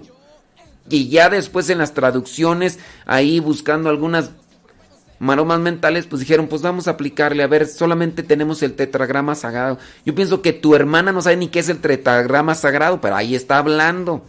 No sabe, yo creo, ni cuál es el tetragrama sagrado, no sabe ni qué es la palabra Adonai, muy seguramente. Porque es gente que a veces se pone a alegar tú y... Como el caso que me presentaban ayer de una señora que dice que los sacerdotes exorcistas son los mejores preparados del mundo mundial. Y que por cierto ella tiene como guía espiritual un sacerdote exorcista. Eso sí, le mandan decir, le piden favores y ella no los hace. Esta señora no los hace. ¿Y por qué no hace los favores? Porque dice que ella tiene otra encomienda de Dios. Y entonces dice que los sacerdotes exorcistas no son sacerdotes comunes. Que ellos están súper mejor y más preparadísimos. Y hasta mandó el audio. De verdad, yo nomás por ya no porque puede ser que la, esta señora nos va a estar escuchando y como la voy a exhibir en audio, nada más, miren, no quiero exhibir su audio porque hasta hago un análisis psicológico de la forma como habla y la y van a decir los demás, ¡ay! Ya me exhibiste, ya me exhibiste. Nomás de escuchar el audio, hago el análisis psicológico y digo, en esto y en esto y en esto y en esto está mal esta persona. Y no solamente un análisis psicológico, en las formas de expresión no propias ni correctas de lo que está diciendo. Y ahí se ve desde que como la señora está, está mal en sus pronunciamientos acerca de los sacerdotes, lo que dicen los sacerdotes. Así, igual. Y, y así, también acá esta señora testigo de Jehová que a fuerzas quiere que Dios tenga nombre propio. No hay problema. Tendrá su nombre propio. Dios, yo no creo que tenga un nombre propio. Que a lo mejor se utilizó un nombre propio en cuando se dirigió a Moisés. A lo mejor puede ser que sí, pero no hay problema. Dios no va a decir, no, pues hasta que no me digan mi nombre propio, no voy a yo tengo mi nombre propio y mucha gente a veces no se dirige a mí por mi nombre propio. Dice por acá una persona, dice, ponga el audio, padre, de esa señora. No, no lo voy a poner porque después a mí me va a comer en feria. Y... Pero pues, es miren, yo puedo distinguir en esa, en ese audio de la persona, hay mucho egocentrismo, mucha presunción mucha vanagloria, porque la, señora, dentro de su conexión con supuesto sacerdote exorcista, que habría que ver, ¿verdad? La señora se ufana de un conocimiento y alarga las palabras e incluso pronuncia muchas cosas que no son verdad. Y eso pasa con el que es un eh, presuntuoso, vanidoso y egoísta de primera. Así es demasiado cremosa al estar hablando, pero dice palabras fuera de contexto y uno dice, no, ya, aquí encontramos un una merolico. Un merolico. Y no, y no. Pero en fin, en fin, en fin. 19 minutos después de la hora, miércoles 10 de noviembre. Noviembre 5.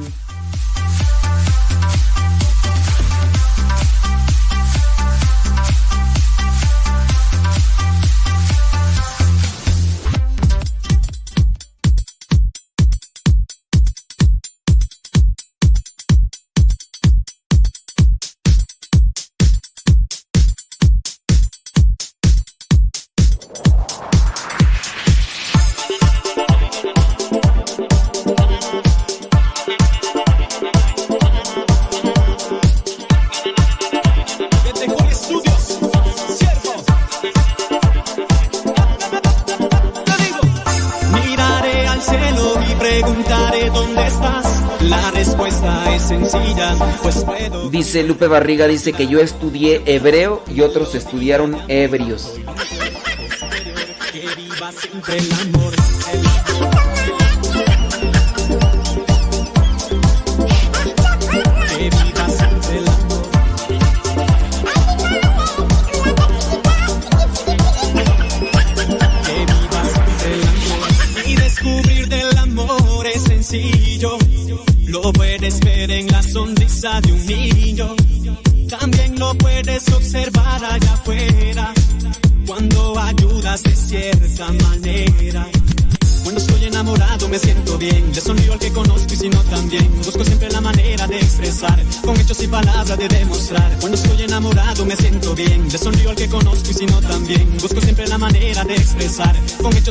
Hechos y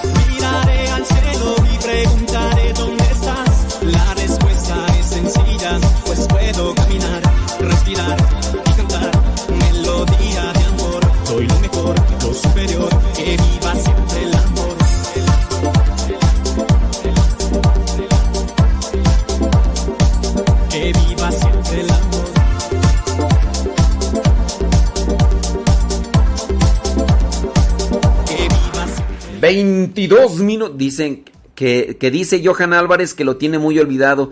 Pues es que de repente Johan Álvarez pues empezó a andar acá en las grandes ligas y ya así como que... Buenos días, padre. Eh, mi nombre es Antonio Bautista. Lo escucho de los Reyes de la Paz, Estado de México. Tiene más de cinco años que lo estoy escuchando y lo estoy siguiendo. No siempre puedo escribir por mi trabajo, ya que eh, ando en la moto todos los días. Este, sin embargo, con los audífonos Bluetooth y, y demás herramientas, pues puedo servirme para continuar evangelizándome y fortaleciendo mi espíritu todos los días. Esperando que se encuentre muy bien, como siempre, echándole rayos al tigre, que nadie nos detenga. Que tenga un excelente día y los saludo desde los Reyes de la Paz, Estado de México. Ándele pues, gracias. Em, Ay, Marta Juan Torres. Saludos desde Fullerton, California. Gracias. Dice José Miguel Montoya. Ándele pues tú. Bueno, ese es, es de ayer, ¿verdad? Pero. Buenos días. Para que no digan que no les respondo. Juana Rioja, saludos desde Escondido, California. Dios lo bendiga. Gracias por su mensaje. Ándele pues. ¿Quién más tú por acá? Kenia Martínez, saludos, dice aquí.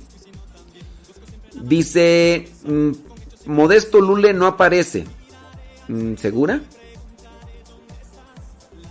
¿Segura? Yo, yo, yo le doy clic ahí donde dice arroba Modesto Lule y, y sí. Kenia. Kenia. Kenia. Que, que, Kenia. Hola, ¿y por qué nos anda espiando? ¿Cómo sabe que los obligamos? Oh, pues, hombre. Ellos quieren, no se quieren ir. Espérate, Irma. Saludos a Estela Flores desde Oklahoma. Ándele, gracias. Gracias a la vida. Lore Morales dice. Ándele, pues, hombre. Ay, Dios mío santo. Que no está. Otra vez, Kenia. Que dice que no está. ¿No está qué? Que me, me, me manda un mensaje y me dice: No está. ¿No está qué? ¿No está qué, Kenia? Oye, Juane Carrasco, este, no te, no te, te escucha nada, dice, desde Indianápolis, dice, aquí escuchando en la chamba, quiero enviarle un saludo de voz, pero no sé todavía cómo se le hace para aprender. Mira, eh, Juane Carrasco, es muy sencillo. Graba si quieres el mensaje en audio en tu teléfono, con la grabadora que tiene integrada, o la aplicación que casi todos tienen. Después ya cuando lo grabas, le das compartir y lo mandas a Telegram. Y listo. Y listo, Calisto. Saludos Luna LG desde... Dice Lourdes García. Desde Pasadena, California. Ándele pues. Saludos. Ricardo. Buenos días, Padre Modesto Lule. Que Dios me lo bendiga. Un fuerte, fuerte saludo y abrazo desde Los Ángeles, California. Ricardo. que Dios me lo bendiga. Le pido que nos siga poniendo nuestras oraciones a la familia Orozco, Dorado. Cuídense mucho, Dios me lo bendiga. Saludos. Padre Modesto, buenos días. Acá saludándolo desde el frillazo que estamos acá pasando. Vamos a cruzar la calle a ver si no nos hasta aquí, padre. Hasta aquí llegamos. Dios lo bendiga, padre. Gracias por la programación. Buenos días, Padre Modesto. Buenos Dios días. le bendiga. Ahí le mando una foto de mi tacita de chocolate. Gracias por, por la idea. Parece una En maceta estrella esa. de anís, canela y chocolate. Y ya, ya busqué yo mi propio cacao y ahí le puse mis propios ingredientes. Lo endulcé con ¿Con qué? Azúcar de palma de coco y así que quedó riquísimo. Dios le bendiga y aquí estamos en sintonía desde por Charlotte en Florida. Oye, ¿y qué tal si te gustó el chocolate con anís estrella? Y bueno, si es, si es chocolate en agua, mm, ponle canela. No le pongas mucha, porque también si no está picosito, pero ponle canela. eh, ti- tiene que tener sabor a canela y anís estrella. O ponle por separado, o sea, puede ser. Tú tienes que ir checando por ahí una con otra. Eh, dice, saludos desde Comarca Lagunera, Pati Frausto. Dice, le comparto el evangelio a mis familiares y algunos amigos. Y mi hermana Ceci anoche me preguntó que cómo le hacía para que le llegue a ella el evangelio al WhatsApp. Le dije que baje Telegram y ya no me contestó. ¿Cómo ve? Fíjate que así pasa, o sea, a veces, por ejemplo, al día me llegan unas 10 solicitudes por WhatsApp y unas 8 me dejan en visto o después me bloquean. Cuando ya les digo, no, mira, pues está así, así, te... Y, y no sé, no sé. Dice, anoche le pregunté cómo le hacía para llegar a... Mira, a lo mejor ella lo que quiere es el WhatsApp. Dale el número de WhatsApp y ya. Que nos mande un saludo, una solicitud, una petición. Dice, ¿cómo le hacemos para que lleguen su WhatsApp por su atención? Mira, ahí está el número de WhatsApp. También ahí en la misma página de Facebook de Modesto Lule, ahí les dejo el número. Y como te digo, pues este... Hay personas que me dicen, padre, agregue este número. Pero tengo comprobado que de 10 números que agrego, de los que me han dicho, agregue este número, agregue este número, tengo comprobado que de 10, 8 o 9 me bloquean. Porque yo los agrego y no quieren. No quieren. Son personas que ustedes dicen, oye, este, a esta persona le hará bien que le llegue el Evangelio. Y yo los agrego y dicen, ¿quién te dijo que me agregaras? ¿Quién te dijo que me agregaras? Dales el número de WhatsApp. De hecho, ahí mismo en la página que les pongo en mi Facebook personal, Modesto Lule, ahí les pongo, ahí les pongo el WhatsApp o el Telegram. Es tan sencillo nomás como darle un clic. Dice, yo tengo un conflicto con un familiar. Nosotros somos seis hermanos, vivimos en tres en Estados Unidos y los otros tres en México. Dice, ya nada más vive, dice el papá, ahora mismo, dice la hermana menor y su pareja viven con él. El conflicto ahora es que la hermana le mandó mensajes para decirle que quiere que los que viven en Estados Unidos le paguen a una persona para que le ayude a cuidar a su papá. Yo le contesté que hablara con los hermanos y pues a ver qué decían. Ellos porque dice, no me puedo comprometer con ese gasto. Yo sola. Yo mando mensualmente para la comida de mi papá y mi hermano el más chico manda para los medicamentos y citas médicas. Dice, pero mi hermana se molestó y me dijo que de por qué me quejo tanto, que ni que mandáramos millones. Dice, yo sé que tal vez no es mucho, pero cubre los gastos y además yo solo le dije que hablara con mis otros hermanos. También yo no trabajo y ella lo sabe, padre. Y aunque siento que yo no hice nada malo, siento me siento triste y culpable, dice, pero no sé si yo de verdad estoy mal por no decirle a mi hermana que si voy a pagar para que ayuden a ella a cuidar a mi papá. Ojalá pueda dar un consejo, padre, y usted perdone acá esta cuestión. Bueno, pues mira. ¿Qué podemos decir con respecto a esta situación? Mm. Mira, yo pienso así. Tu hermana, la que te manda decir que hay que pagarle a una persona para que cuide a tu papá, puede ser que tu hermana está desesperada. ¿Por qué está desesperada? Bueno, yo no sé cuál será la condición de tu papá. Puede ser que ya sea anciano, puede ser que también sea achacoso, como a veces suele ser la persona anciana. Puede ser que también dentro de su enfermedad, pues ella ya esté fastidiada. Ahora, yo diría que si está fastidiada, está hablando desde el fastidio que siente y por eso se enoja cuando tú le das una respuesta no positiva o no afirmativa a lo que ella quiere. Y uno dirá, pero, ¿por qué? ¿Por qué se fastidia? ¿Pero por qué está enojada? Pues si es el papá, pues sí. Pero eso mide nuestra caridad. A veces tenemos poca caridad y cuando ya nos compromete a estar atendiendo a una persona enferma o anciana o incluso hasta un niño, ahí se ve cuánto amor tenemos en el corazón. Yo te invitaría a que no te dejes abrumar o no te dejes dominar por la tristeza. Mejor lleva a tu corazón la misericordia y la compasión. Entiende que tu hermana está hablando de una situación desesperada y por eso te reclama y por eso te hizo sentir mal con sus palabras porque ha de estar en parte abrumada si es que se tiene que levantar en las noches, si es que se tiene que levantar en la madrugada para atender a tu papá y si no lo hace dentro de lo que vendría a ser su vida a lo mejor no la deja tener una vida como ella quisiera.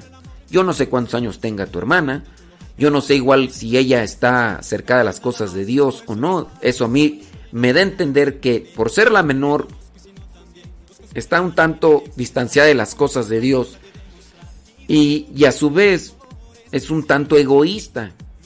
Y ella en realidad no quiere atender a tu papá, aunque no sea mucho el trabajo que tenga que realizar, pero ella quiere realizar su vida como lo tiene proyectado, imaginado.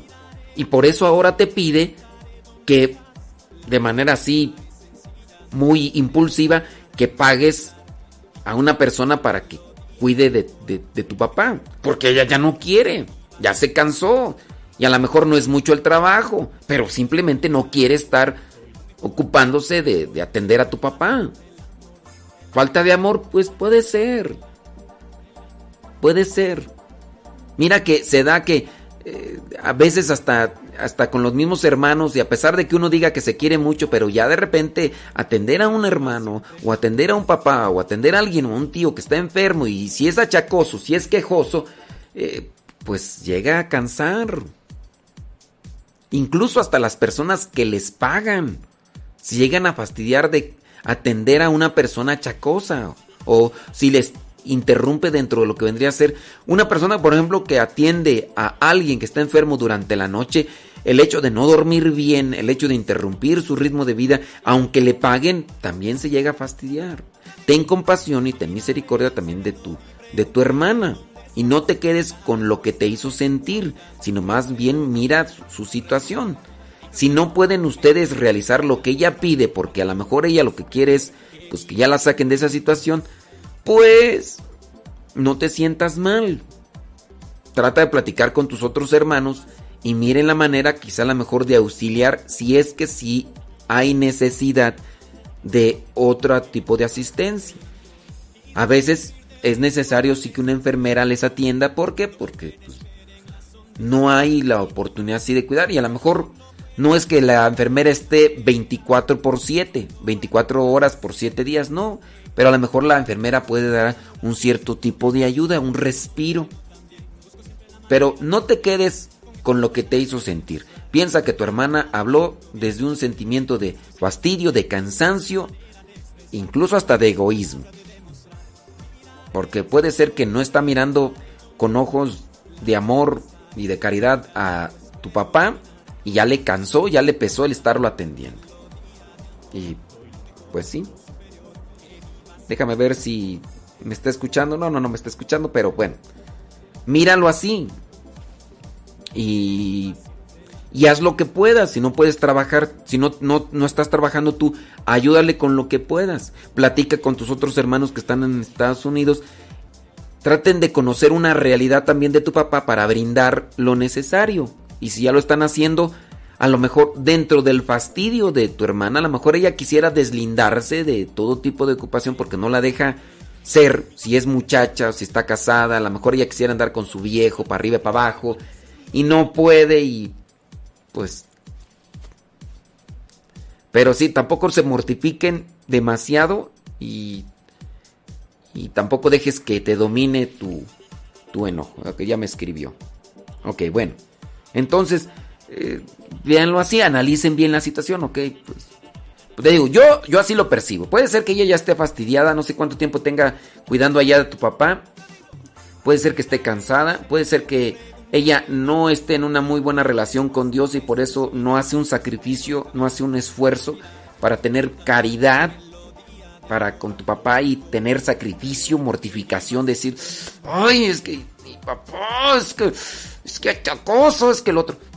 Fíjate que hay personas incluso que hasta siendo los propios hijos, los domina tanto su, su ego, por ejemplo, si tienen que cambiar de pañal, a la mamá o al papá, pueden sentir repugnancia y, y manifiestan su desprecio. Pero son cosas naturales. Lamentablemente a veces tenemos mucho tabú para con ese tipo de temas. Ya sea, por ejemplo, el caso de flatulencias. Es normal, todo mundo, todo mundo. No hay nadie que no se eche una flatulencia. Y a veces lo vemos como bochornoso. Claro, una cosa es que estemos cuidándonos de no exhibirnos o de no ser ruidosos al hacer eso, pero todos lo hacemos. Y ahora, si hay alguien enfermo que ya no tiene control de sus esfínteres, ¿cómo se dice tú? De sus esfínteres y ya salen. Y, puede ser que alguien le diga al enfermo, que le diga, ay, qué cochino, qué puerco eres. Pues ya no tiene control de sus esfínteres ya no tiene control, ya antes pues puede uno poner el silenciador y, y, uno, y a lo mejor se burla de una persona que, que ya no tiene control. Ay, mira, ya tú ya todo flojo, entonces, ya, ay, qué puerco eres, qué cochino. Pues, ¿qué quieres? O sea, todos, tú también te los echas, nada más que pues tú todavía tienes tu esfínteres eh, y lo puedes así como que...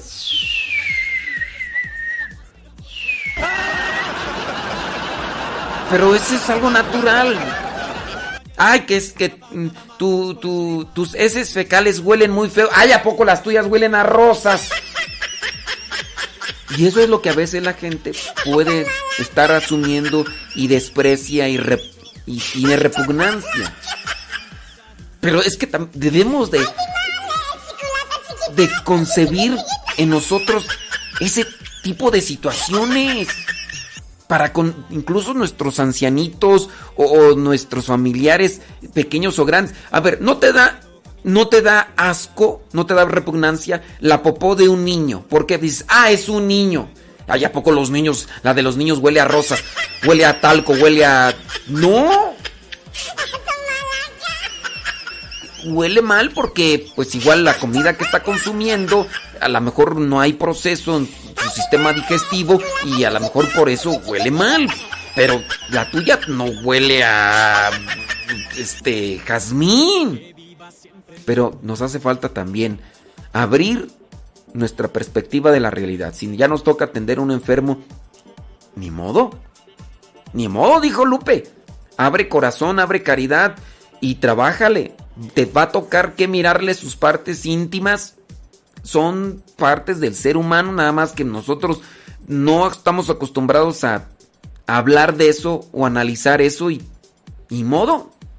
Te va a tocar que agarrarle también ahí, limpiarle ahí. No es, no es que cochino, que puerco, que asqueroso. No, es algo que tiene uno que hacer. Ya en algún momento, el mismo padre Neto La Neta hablaba de, de una situación con su mamá. En algunas ocasiones a él también le tocaba pues atender a su mamá. Su mamá que estuvo postrada en cama años y también su papá. Y el hijo tenía que lavar el cuerpo y también tocarle porque era la necesidad, tocarle eh, pues las partes íntimas como una cuestión de limpieza, no era una cuestión de, de, pecado, ¿no? Era... Dice, padre, pues en aquel tiempo él todavía era seminarista, ¿no? Y, y, lo platicó en un programa, ¿no? Dice, tenía que hacerlo.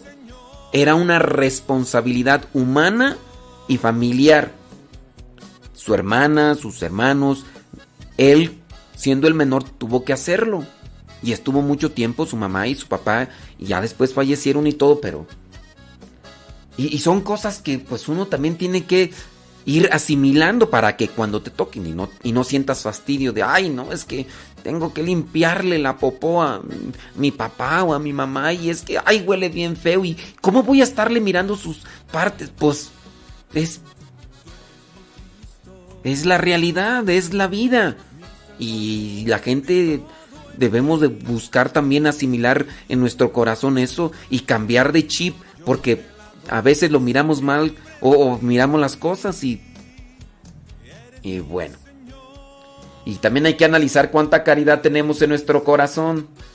Cuánta caridad tenemos en nuestro corazón, porque puede ser que nos estemos fastidiando de la atención a nuestros familiares, seres queridos que son más grandes y que están enfermos y, y ahí estamos de ahí de, de achacosos.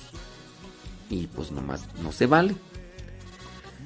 Pero sí ten paciencia, ten caridad para con tu hermana la menor que está ahí ante esta situación de queja y demás. All right. Eres mi Señor, tú eres mi Señor, eres mi Señor, Jesús, eres mi Señor. eres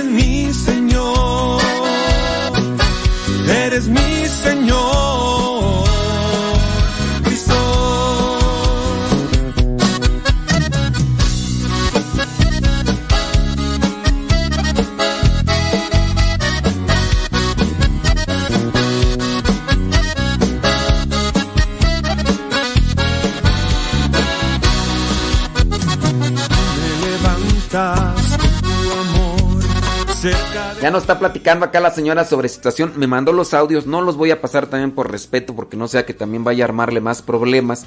Y sí, dice pues que su hermana pues no es que sea menor, no es que sea una adolescente. Ya, ya es cuarentona. Ya es cuarentona. O sea, ya no sé pues si el primer herbo, ¿verdad? Pero dice pues que no tiene hijos, está casada, no, pues no ha asumido responsabilidades dentro de su situación y todo. Bueno, eso también define pues su queja, su quererle echar pues la bolita a los demás y y ahí es donde incluso pues no tomes tan en cuenta pues sus comentarios de quererse desprender de, de, una responsabilidad y compromiso que tiene porque está en ese lugar, porque es también su hija y porque pues a ella le toca. Y ustedes apoyen en lo que puedan económicamente con sus oraciones, pero tampoco se dejen mortificar o se, dejen llevar tanto por la crítica o la ofensa que ella pudiera decir. Porque sin duda, eh, teniendo nada más como referencia esas consideraciones, yo digo, sí, hay mucho egoísmo por parte de ella, mucha irresponsabilidad. Y porque hay mucho egoísmo, hay mucha inmadurez y también habrá mucha queja, mucha queja. Entonces no lo tomen tan en cuenta y pues. Pues agárrense de Dios porque eso. Te adoro, Dios. En estos momentos vamos a escuchar la palabra de Dios. Dispón tu corazón para que el mensaje llegue hasta lo más profundo de tu ser.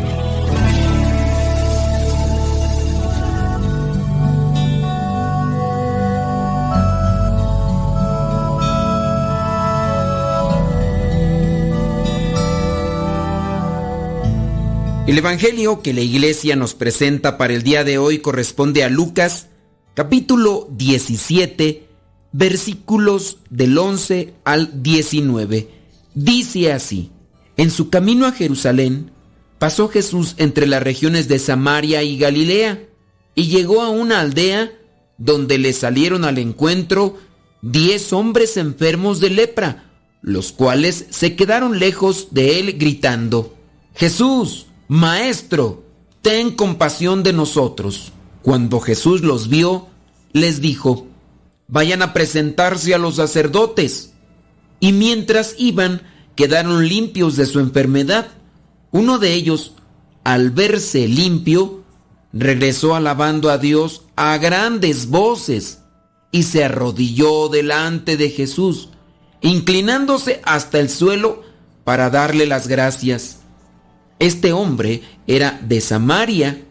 Jesús dijo, ¿acaso no eran diez los que quedaron limpios de su enfermedad? ¿Dónde están los otros nueve? Únicamente este extranjero ha vuelto para alabar a Dios.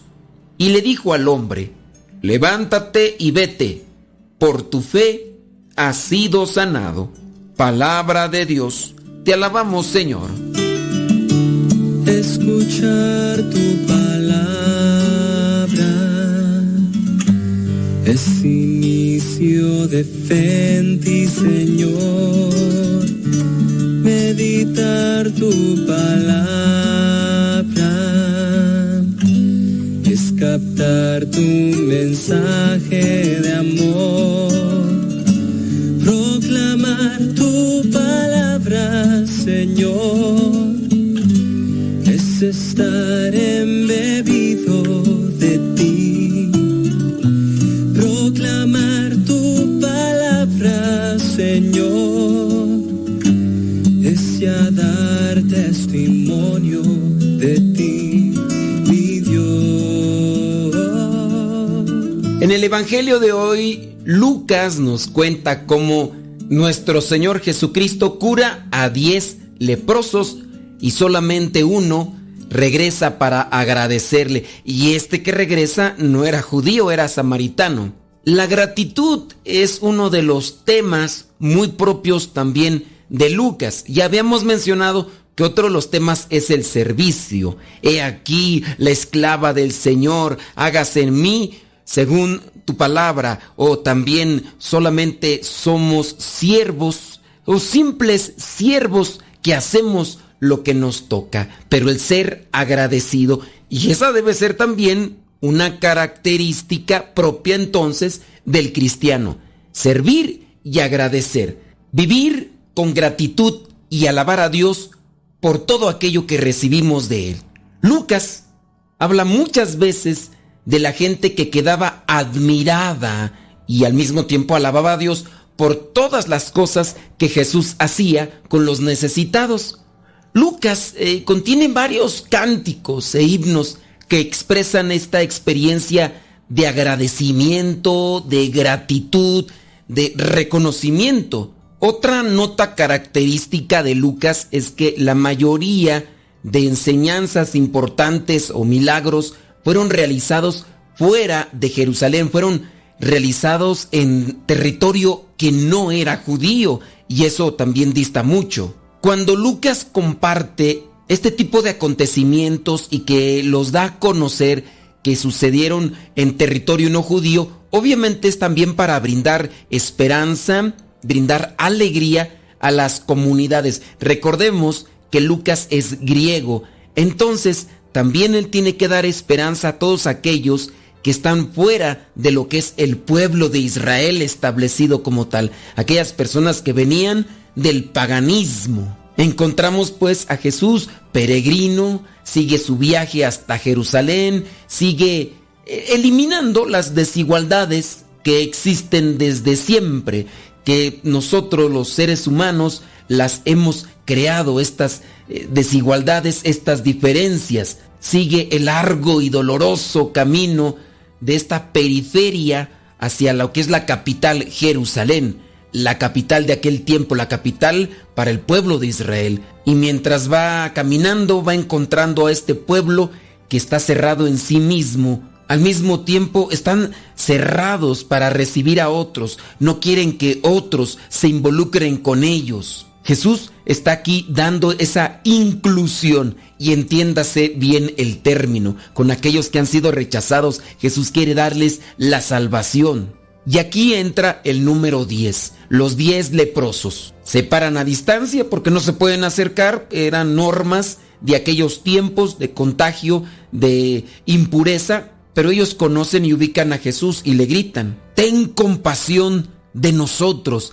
El grito es muy diferente, ellos tenían que andar, a costumbre de aquellos tiempos, cuando andaban por las calles, ellos tenían que andar gritando impuro, impuro, para que las personas que se encontraban o que los miraban en el camino se hicieran a un lado, porque ellos podían contaminarlos, no solamente porque la lepra es algo contagioso, sino también porque vendría a ser la impureza dentro de lo que vendría a ser el alma o en la persona como tal. Para los leprosos, la busca de un tratamiento significaba lo mismo que buscar la pureza para poder ser reintegrados en la comunidad, algo que ya hemos mencionado. Jesús no solamente los cura, sino que los reintegra, que eso es lo que está buscando más que la sanación corporal.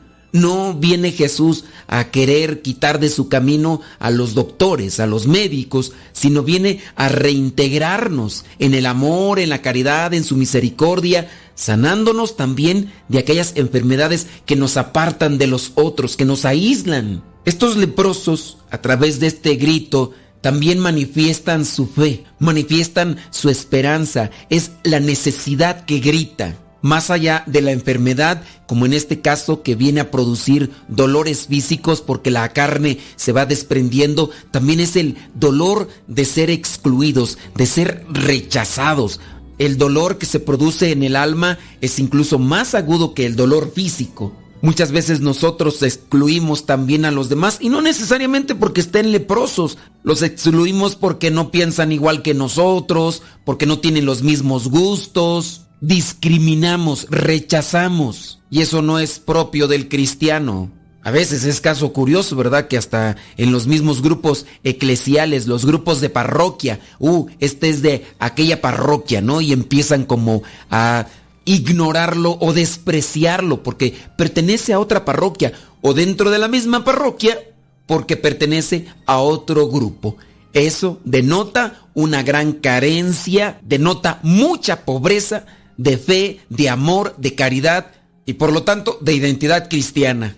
Estos leprosos comienzan a pedir compasión de Jesús y Jesús los ve y ya solamente les dijo, vayan a presentarse a los sacerdotes. No les impuso las manos, no les dijo una oración como tal, les dio una indicación, les dio una orden, ellos obedecen. Pero es interesante aquí lo que es el verbo. Dice, Jesús los vio. Y ya después, cuando iban estos leprosos con los sacerdotes a realizar lo que Jesús ya les había dicho, dice que uno de los leprosos, al verse limpio, regresó alabando a Dios a grandes voces.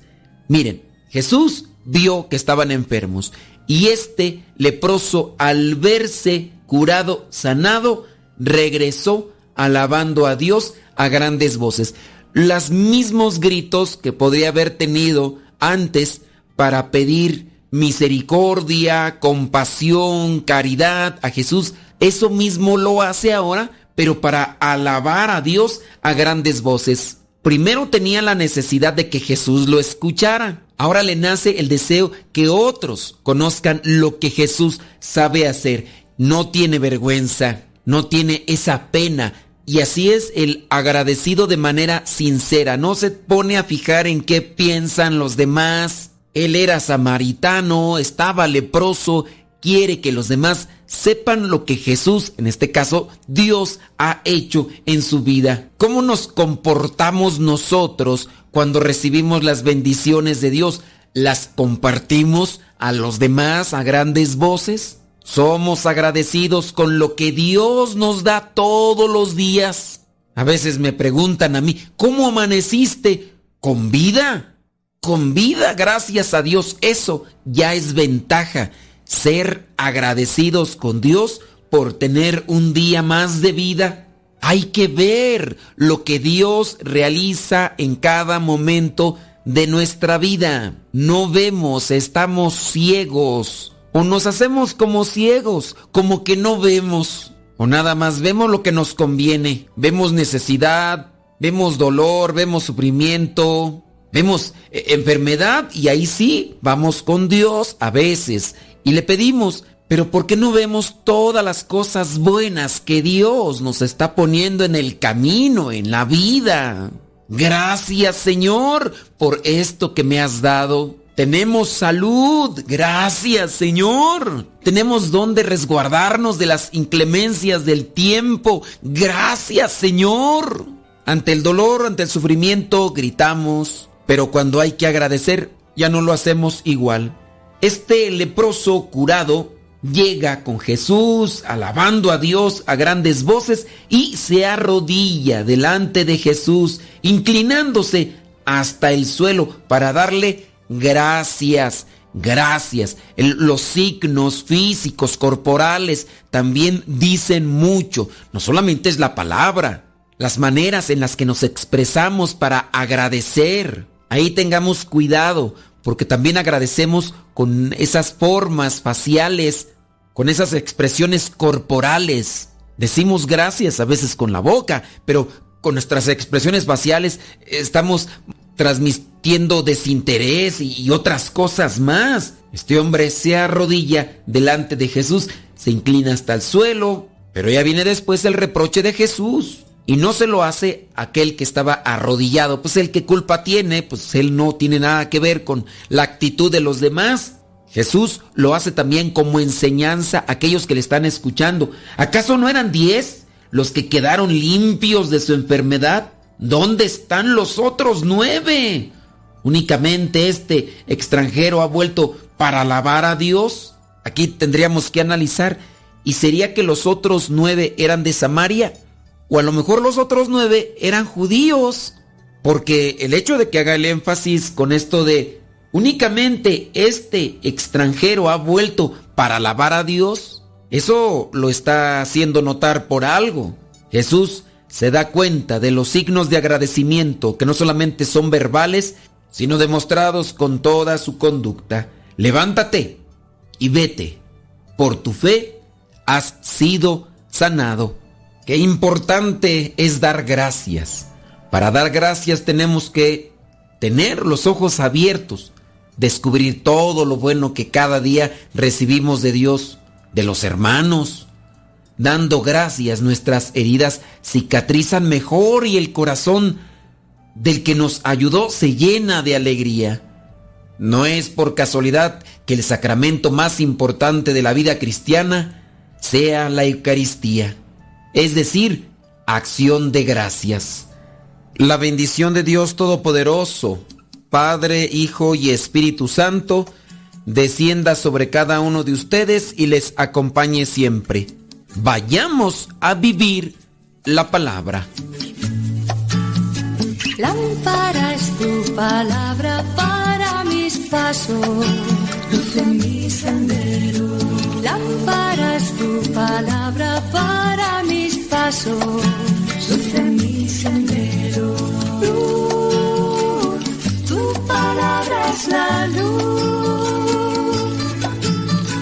Luz, tu palabra es la luz.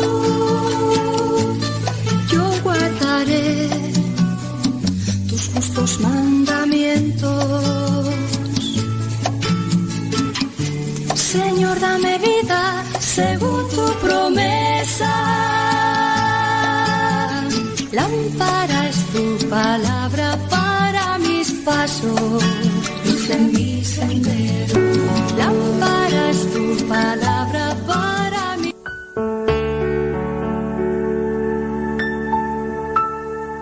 Estás eres tan real, te puedo sentir. Estás aquí, tu presencia llena mi existir. Estás aquí, mi alma se alegra, se entrega a ti. Estás aquí, espíritu se goza, se llena en ti.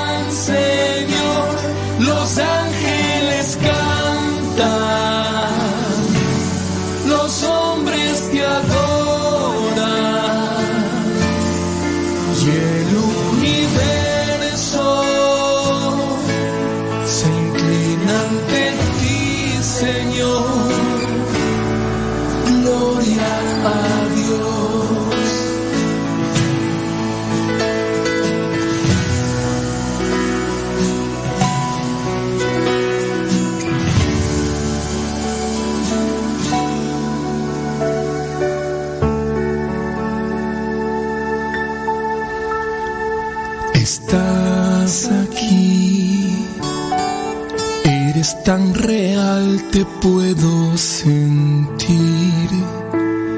Estás aquí, mi espíritu se goza, se llena en ti. Gracias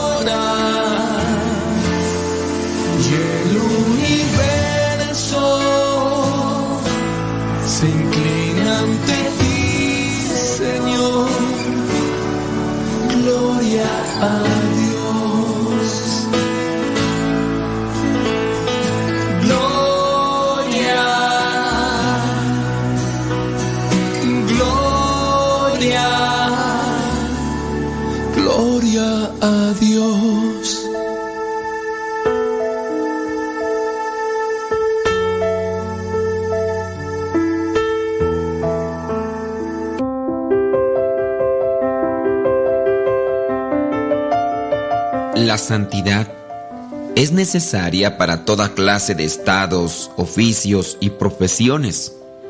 En la creación del mundo, dice el libro del Génesis que Dios mandó que cada planta produjera frutos según su especie.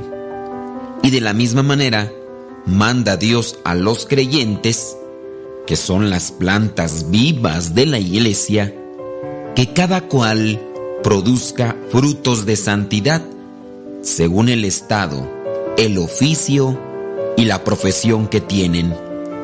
Así de distinta manera tienen que producir frutos de santidad lo que es el gerente en una fábrica, el obrero, el terrateniente y el sencillo campesino.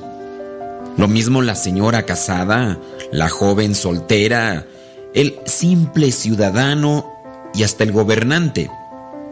Es necesario adaptar la propia santidad al oficio y profesión que cada cual ejerce.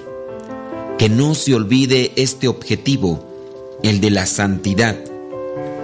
Sería lógico, mi estimada Filotea, alma creyente, que, por ejemplo, un obispo quisiera vivir en la soledad, apartado de todos, como un monje cartujo?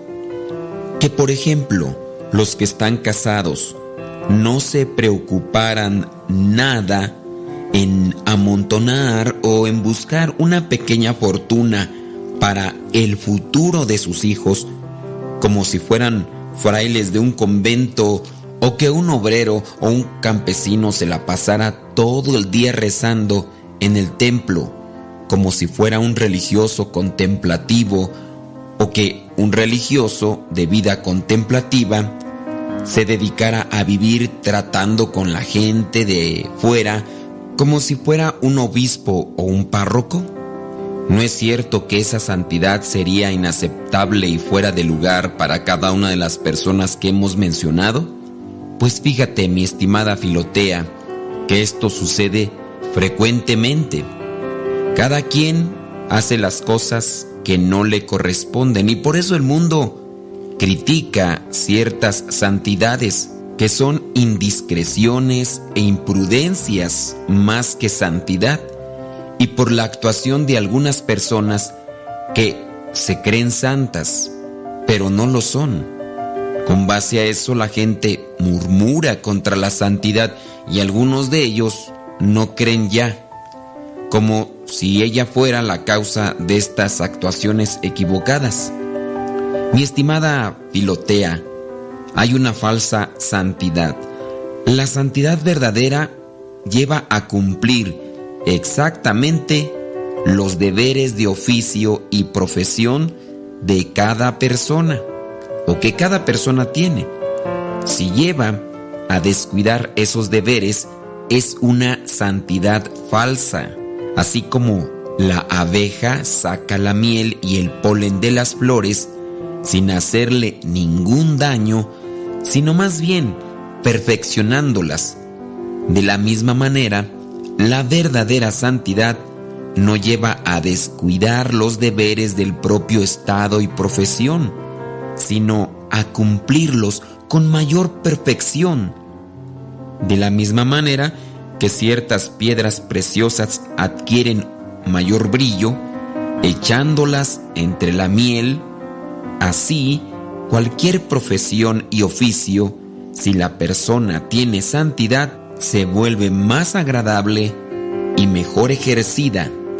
La familia vive en mayor paz, los esposos se aman más, el desempeño en los empleos públicos se torna más exacto, más justo, y todas las actividades se cumplen mejor y con mayor facilidad y agradabilidad.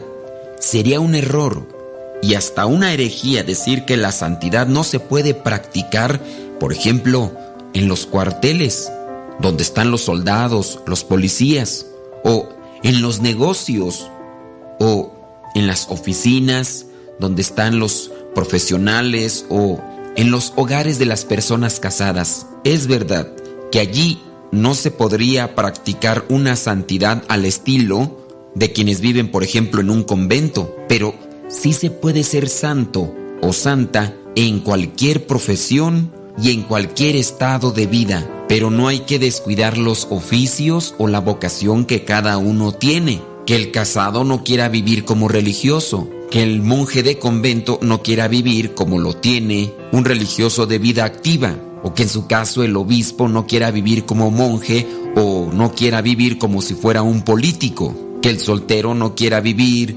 como si no estuviera soltero. Para llegar pues a este estado se necesita estar siempre reflexionando la palabra de Dios. Pero cuando hablamos de siempre no quiere decir que todo tiempo debe estarlo haciendo y descuidar las cosas que le competen. Pero podría darse un tiempo durante su jornada, que busquemos los sacramentos frecuentemente, que la oración no se aparte de nuestros corazones. Y si recurrimos frecuentemente al sacramento de la confesión, ahí mismo podríamos obtener un acompañamiento espiritual necesario para encontrar la verdadera santidad en cualquier circunstancia o vocación en la que Dios nos haya puesto. Todos, sin excepción, estamos llamados a la santidad.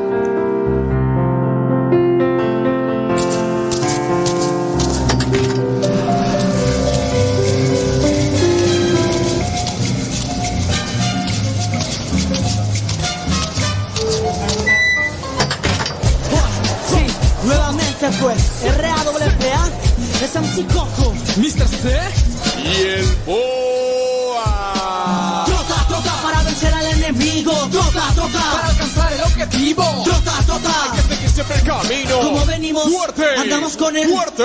Trota, trota para vencer al enemigo. Trota, trota para alcanzar el objetivo. Trota, trota que seguir siempre el camino. Como venimos, fuerte. Andamos con el fuerte. Movimiento rapa. Seguimos cabalgando hacia la meta. Venimos enfocados donde se encuentra. Sin pistola y sin cuchillo vamos ganando. Y día con día más nos acercamos.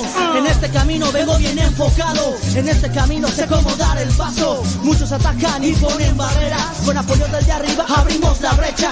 Es que la salvación no te llega en email. En esto, compa, hay que ponernos al 100. Que las mañas desde abajo queman el zapato. Pero con el respaldo puedo andar descanso. Sigue trotando y agarra bien tu rumbo que en este camino tienes que ser astuto. Sigue tratando de agarrar bien tu rumbo, que en este camino tú llegarás al triunfo. Préndete, muévete, hey, siempre ágil. Préndete, muévete, con él es fácil. Préndete, muévete, hey, siempre activo. Marcamos la raya siempre contra el enemigo. Trota, trota para vencer al enemigo. Trota, trota para alcanzar el objetivo. Trota, trota. Hay que seguir siempre el camino. Como venimos, fuerte. Andamos con el fuerte. Trota, trota para vencer al enemigo. Trota, trota para alcanzar el objetivo. Trota, trota. Que se que siempre el camino. Como venimos. Fuerte. Andamos con el. Fuerte.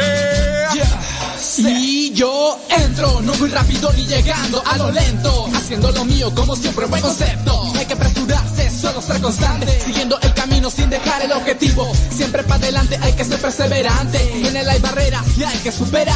Así como caes, te puedes parar. Dale gracias a Dios y sigue tu caminar. Y no corriendo, sino trotando. Así todas tus metas irás alcanzando. Me encuentro cantando, a él alabando. Anda mi hermano, alzando las manos. Manos acercamos, sin manos esforzamos. No solo hay que hablar, cuenta más actuar. Entre más pasa el tiempo, maduro y entiendo que con ganas y esfuerzo logro lo que quiero. Y no siempre que llega primero es el mejor, sino el que hace las cosas de corazón. No lo rápido lo que importa, sino las ganas que le eches mi compa. Trota, trota para vencer al enemigo. Trota, trota para alcanzar el objetivo. Trota, trota siempre el camino. Como venimos, fuerte. Andamos con el fuerte. Trota, trota para vencer al enemigo. Trota, trota para alcanzar el objetivo. Trota, trota que seguir siempre el camino. Como venimos, fuerte. Andamos.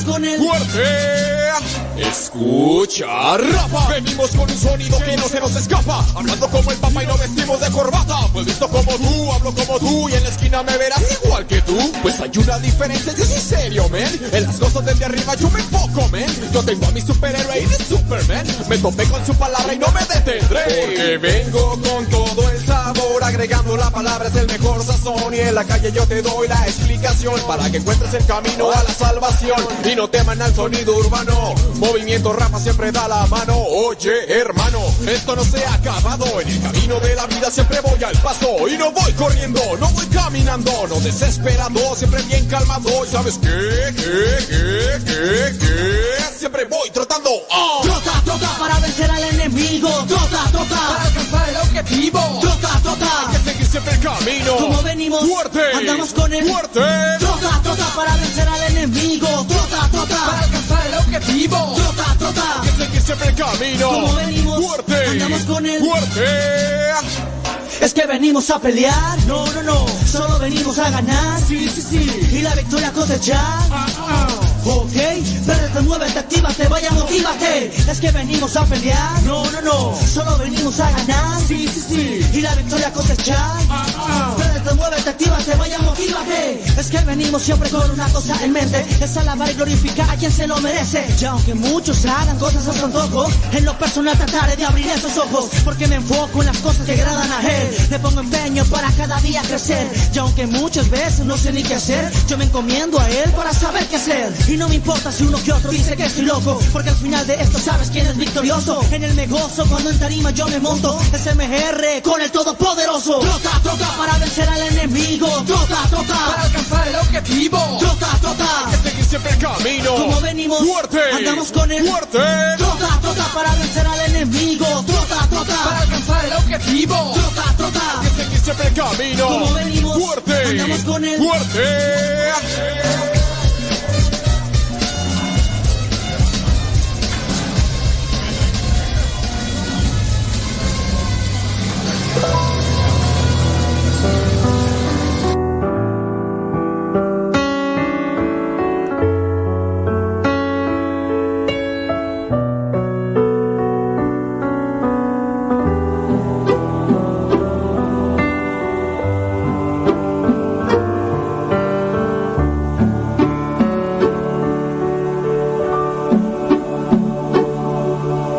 Basta con orar una vez al mes y decirle a Cristo lo siento una y otra vez. No basta con decirle, Señor voy a cambiar. Y pasa, pasa el tiempo y todo sigue igual. El que quiera seguirme, dice el Señor, a sí mismo y sígame. El que quiera seguirme, dice el Señor, niéguese a sí mismo,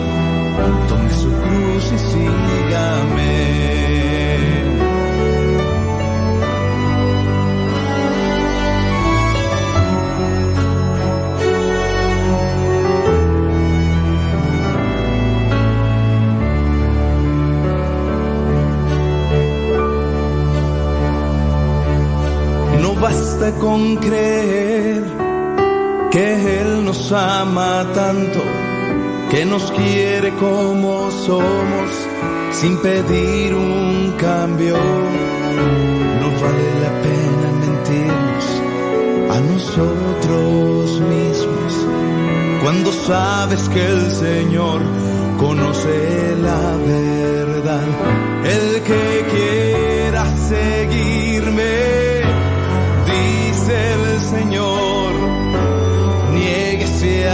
mismo y sígame. El que quiera seguirme, dice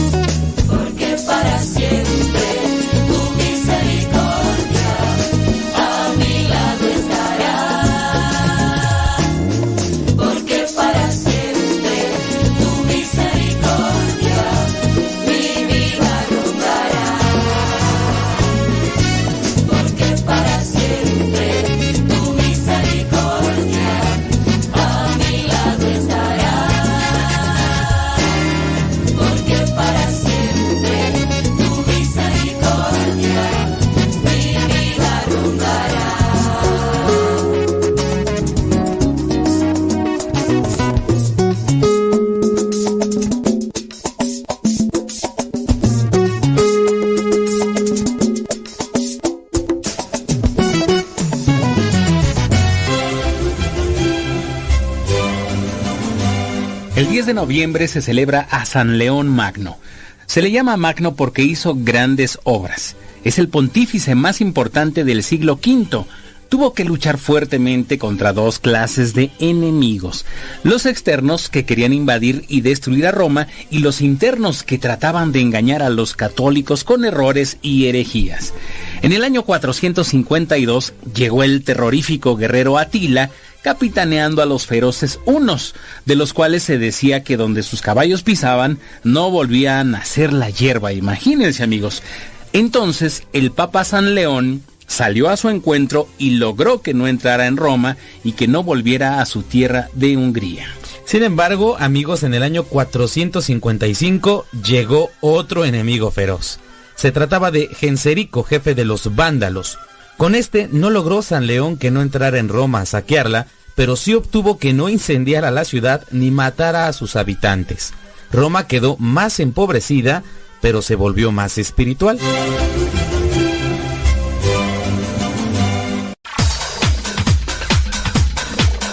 Santo no es aquel que nunca ha pecado, sino aquel que se levantó de sus miserias. Vamos a escuchar el segmento El Santoral de hoy y aprendamos de aquellos hombres algunas enseñanzas para poder mantenernos en el camino que nos lleve al encuentro con Cristo, es decir, en el camino de la santidad.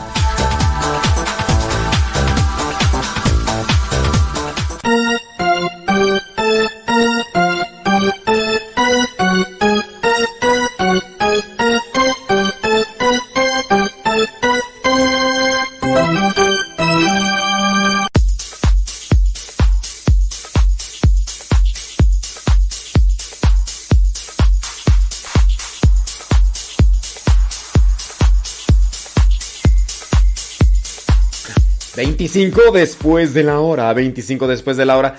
10 de noviembre, como ya escuchamos, San León primero, Papa, San León Magno. Murió en el año 461. También la iglesia tiene presente a San Demetriano del año 260. San Demetriano. La iglesia tiene presente a San Orestes, mártir del siglo IV. La iglesia en Flaminia tiene presente a San Probo, obispo del siglo IV.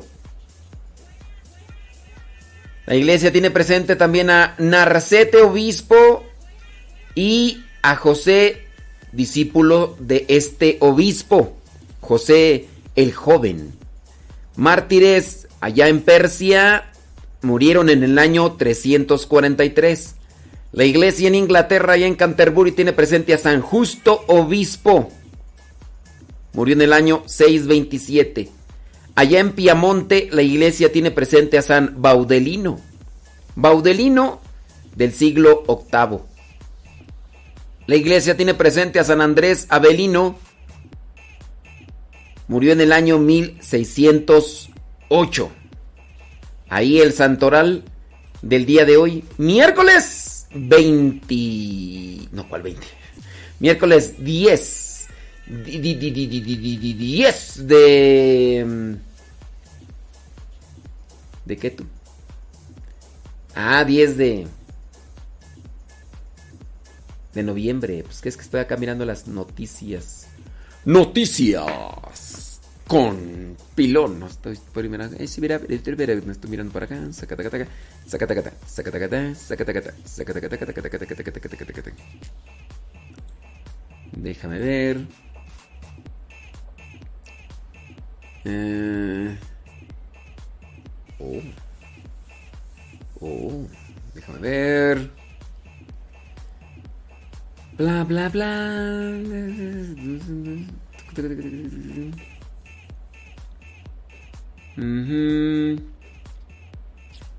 Ok. Muy bien. Sí, no, pues no. Estoy checando acá este las noticias a ver qué puedo comentar aquí, pero Basílica de la Virgen de Guadalupe no cerrará las puertas a peregrinos el 12 de diciembre como sí sucedió el año pasado. Bueno. Em, y ahorita con esto de la Fórmula 1 acá en, en México, eh, no se cerraron los cementerios tampoco. Y dicen, si hubo, si hubo contagios, en diciembre se va a saber. En diciembre se va a saber. Arzobispo de Monterrey es reelegido como presidente del episcopado mexicano, o sea, volvió a ser elegido. Monseñor Rogelio Cabrera López, arzobispo de Monterrey, fue reelegido como presidente del episcopado mexicano. Déjame ver qué más noticias por acá. ¿Qué más tú? Ah, ok, muy bien. Déjame brinco para esta otra página de noticias. Preguntan que si ya desayuné. No, no he desayunado. No he desayunado.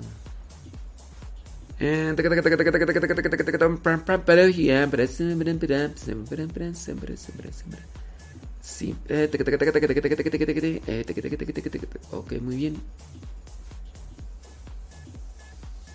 Sí, no, no hay así como que noticias relevantes. No, no hay. Mm.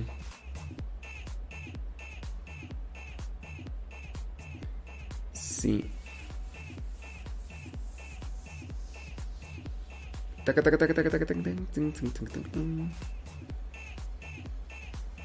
Ah, muy bien. Si por acá estoy mirando. Ah, Ok, ok, ok, ok, ok, ok. No. No, no hay noticias relevantes. Pero nosotros aquí estamos. Al pie del cañón.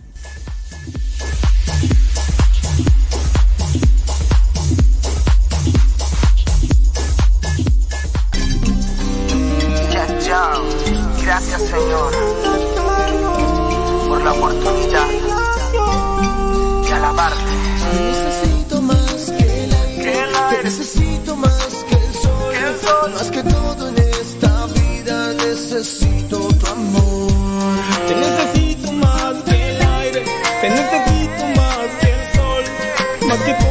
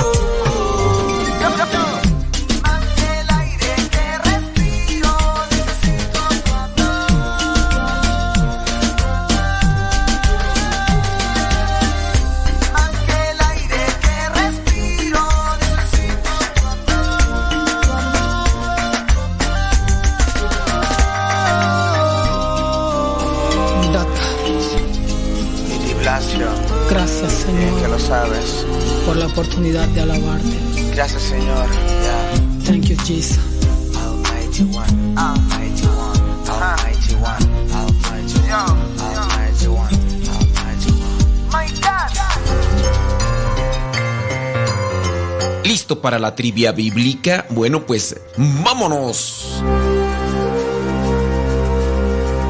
La pregunta es la siguiente. ¿En qué lugar se dio el acontecimiento de la ascensión del Señor? ¿En qué lugar se dio el acontecimiento de la ascensión del Señor? Es decir, cuando Jesús, después de la resurrección, subía a los cielos, se dio en Betania, se dio en Jerusalén o se dio en Galilea. ¿En qué lugar se llevó a cabo la ascensión del Señor? ¿Se llevó a cabo en Betania, en Jerusalén o en Galilea?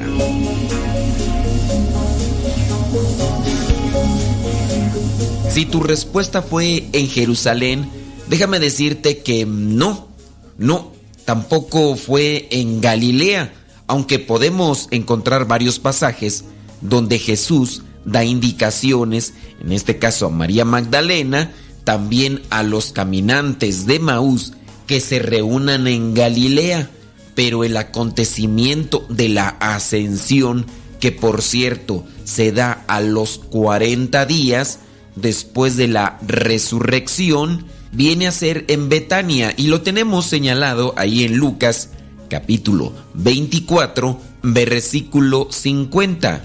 Dice así, luego Jesús los llevó fuera de la ciudad hasta Betania y alzando las manos los bendijo. Y mientras los bendecía, se apartó de ellos y fue llevado al cielo. El lugar que está señalado en Lucas viene a ser Betania.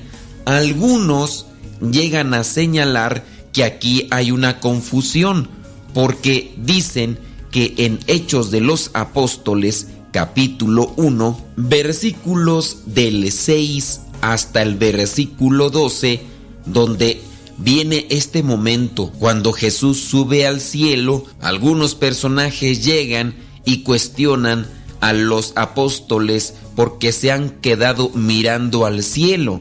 Incluso les dice Galileos, les da a conocer que ese mismo Jesús que estuvo entre ellos ha sido llevado al cielo y vendrá otra vez de la misma manera que lo han visto irse. Después, en el versículo 12, dice que desde el monte llamado de los olivos regresaron los apóstoles a Jerusalén.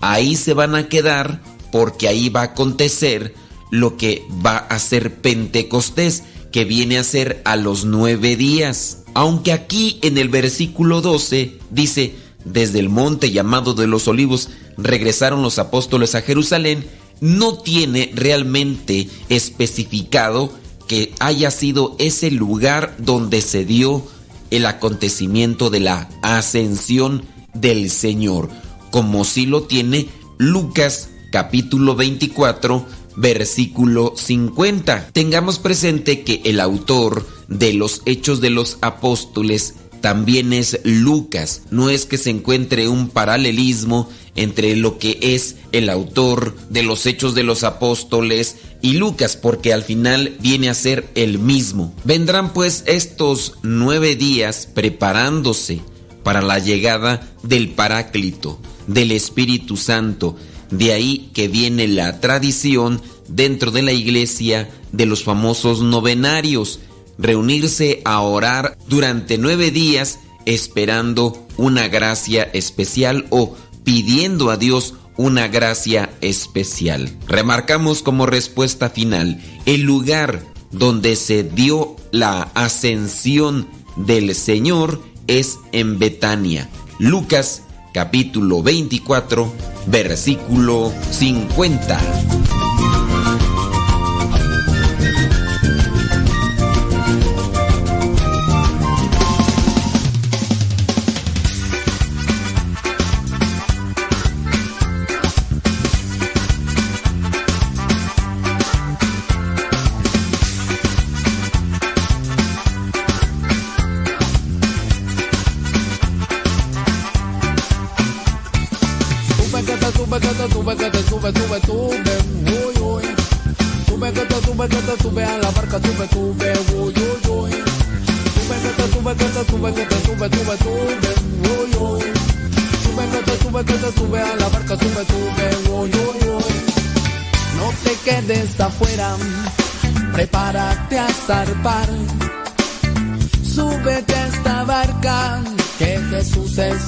Capitán. Muchos son los llamados y pocos son los escogidos. No te quedes afuera, ven, súbete, mi amigo, no te quedes, no. Sube, te sube, te sube, te sube, sube, sube, uy, uy. Sube, te sube, te sube a la barca, sube, sube, uy, uy. Sube, te sube, te sube, te sube, sube, sube, uy, uy sube, que te sube, que te sube a la barca si me sube, voy, yo, yo. No te quedes afuera, prepárate a zarpar. Súbete a esta barca, que Jesús es el capitán. Muchos son los llamados y pocos son los escogidos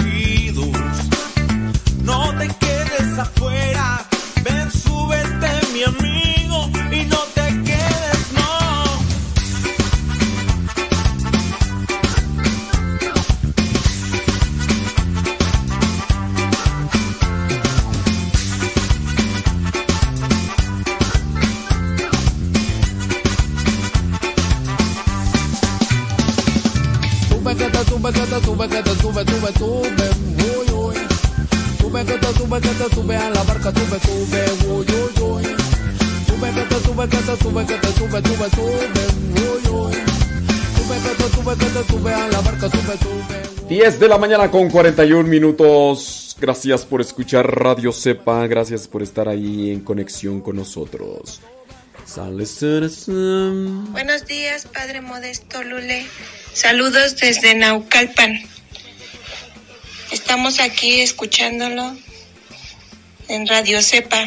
Ok. Le envío este audio porque le quiero presentar a mi nieto que le gusta tocar esta alabanza. A ver. Déjame decirte que te quiero, que te quiero. Ay, yo pensé que era esa.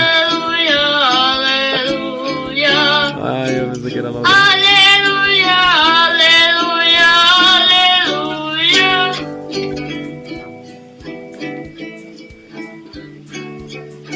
La diestra del Señor es un prodigio. La diestra del Señor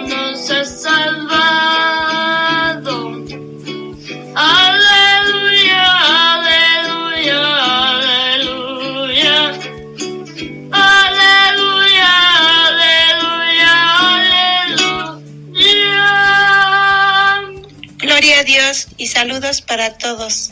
Ándele pues. Soy Eric Benjamín, el nieto de Marta Ortega. Ándale pues, Eric Benjamín. Pues es que como comenzaste con esa rola, yo pensé que ibas a cantar porque, pues como es, la- que como es el mismo círculo y sigue la mata dando y yo te estoy esperando para decirte que te quiero, para que decirte que sin ti me muero y que quiero que todo el mundo se entere que para mí no existen fronteras y que me y entonces se llama el círculo de sol. entonces, pero muy bien. Soy Eric Benjamín. Eric Benjamín, que Dios te bendiga y sigue echándole ganas ahí en la guitarra, ¿eh? Para que aprendas más círculos y, y toques ya en las misas, ¿ok? Ándale pues. Hola, padre, te, te mando saludos. Yo soy Luisito, ya me voy para la escuela. Ándale pues, Luis, que Dios te bendiga. Muy bien, bueno, pues ahí Luisito, que yéndose a la escuela. Saludos de Armando Vigil desde Oxnard, California. Saludos, Armando. Dios te bendiga. Sebas Toribio. Sí, es cierto. Saludos, dice desde Athens, Georgia, lo escucho, dice en el programa, dice el que madruga siempre un día porque en las mañanas me voy a misa después a caminar, por eso no puedo escucharlo en vivo, me encanta su forma de evangelizar. El día de hoy me atreví a escribirle porque es mi cumpleaños y me gustaría que usted me mandara su bendición. Bueno, Verónica López, eh, que Dios te bendiga, Padre, Hijo y Espíritu Santo, descienda sobre ti, te acompañe siempre, amén. Y que tu vida sea llena de paz. Ándele pues, dice, saludos, dice. Eh, ¿Quién es tú? Ismael. Dice, se cayó el internet, se, se escucha un programa pasado. ¿Se escucha un programa pasado? Ay, Dios mío santo. Bueno. Se caería, en, se, caería, se caería en Facebook tú y a lo mejor en Facebook ya está. No, pero en Facebook estamos, ¿no? Saludos desde Guadalajara, Jalisco. Dice... Ah, ok. Muy bien, bueno, pues saludos. Buenos días. Buenos días, Horacio. Zavala dice escuchando... mm, ay, Dios mío, voy a checar ahí eso, ¿eh? no, pero está bien que estén atentos. Alexa, toca Radio Cepa. Radio Cepa, en Tuning. Igual, muy posiblemente por la edad, ahorita ya ni nos está escuchando, pero nos mandó la carta. Vamos a responder. Buenos días, Angélica. Ya sabemos que tienes a Alexa ahí. Brenda, escuchándonos allá en Texas. Pide oración, tiene tres días con un fuerte dolor de cabeza. Ya le dieron cita para el médico. Bueno, pues ahí vamos a tenerte presente en la en la, en la oración, Brenda. Eh, Jubal dice. Así es, bueno, pues este. Buenos días, es que ya están tratando el tema de la. Yadira Villatoro, de saludos desde Indianápolis. Saludos. Eh, checando la situación cuando puedo ir a de cuándo puedo ir a checar. Eh, una pregunta, padre. Ir a la estación. ¿Me podría dar algunos datos sobre las instalaciones? Por ejemplo, si tienen doble muro, o que el material están hechos de. Entran así, ¿a cuánta distancia? Ay, Dios mío, santo. Bueno, ahorita reviso esta cuestión, ¿eh? Tan, tan, tan, tan, tan, tan. Ahorita, te, ahorita hay Gustavo. Saludos desde Montana. ¿Quién anda en Montana tú? Carlos González. ¡Oh my wow! Saludos hasta Montana. A ver, ¿qué, ¿qué, hice aquí tú? ¿Qué hice? No sé qué hice, pero ni modo. Ahorita reviso ahí, Gustavo. Sí, es que voy a checar la sonorización allá en el estudio. Saludos desde New York, Edith Pérez. Gracias, muchas gracias. Thank you. Claudia Ramírez, saludos. Le dice a su esposo Raúl que nos está escuchando en Austin, Texas. Bueno, gracias. Esperanza Guidos. Buenos días, padre. Buenos días. no me aguanté, pero se me fue el audio sin nada, padre. es que sí, muchos estudiaron ebrio, este, el, cuando estuvieron estudiando, padre. Ay, Lupe, es grande esa Lupe, de verdad. que tenga bendecido día, padre. Aquí escuchándolo como siempre. Lupe Barriga no es mujer, es hombre. Es Guadalupe, nada más José Guadalupe.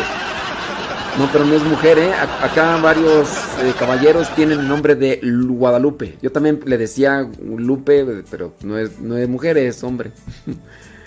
Dice... ¿Qué tú?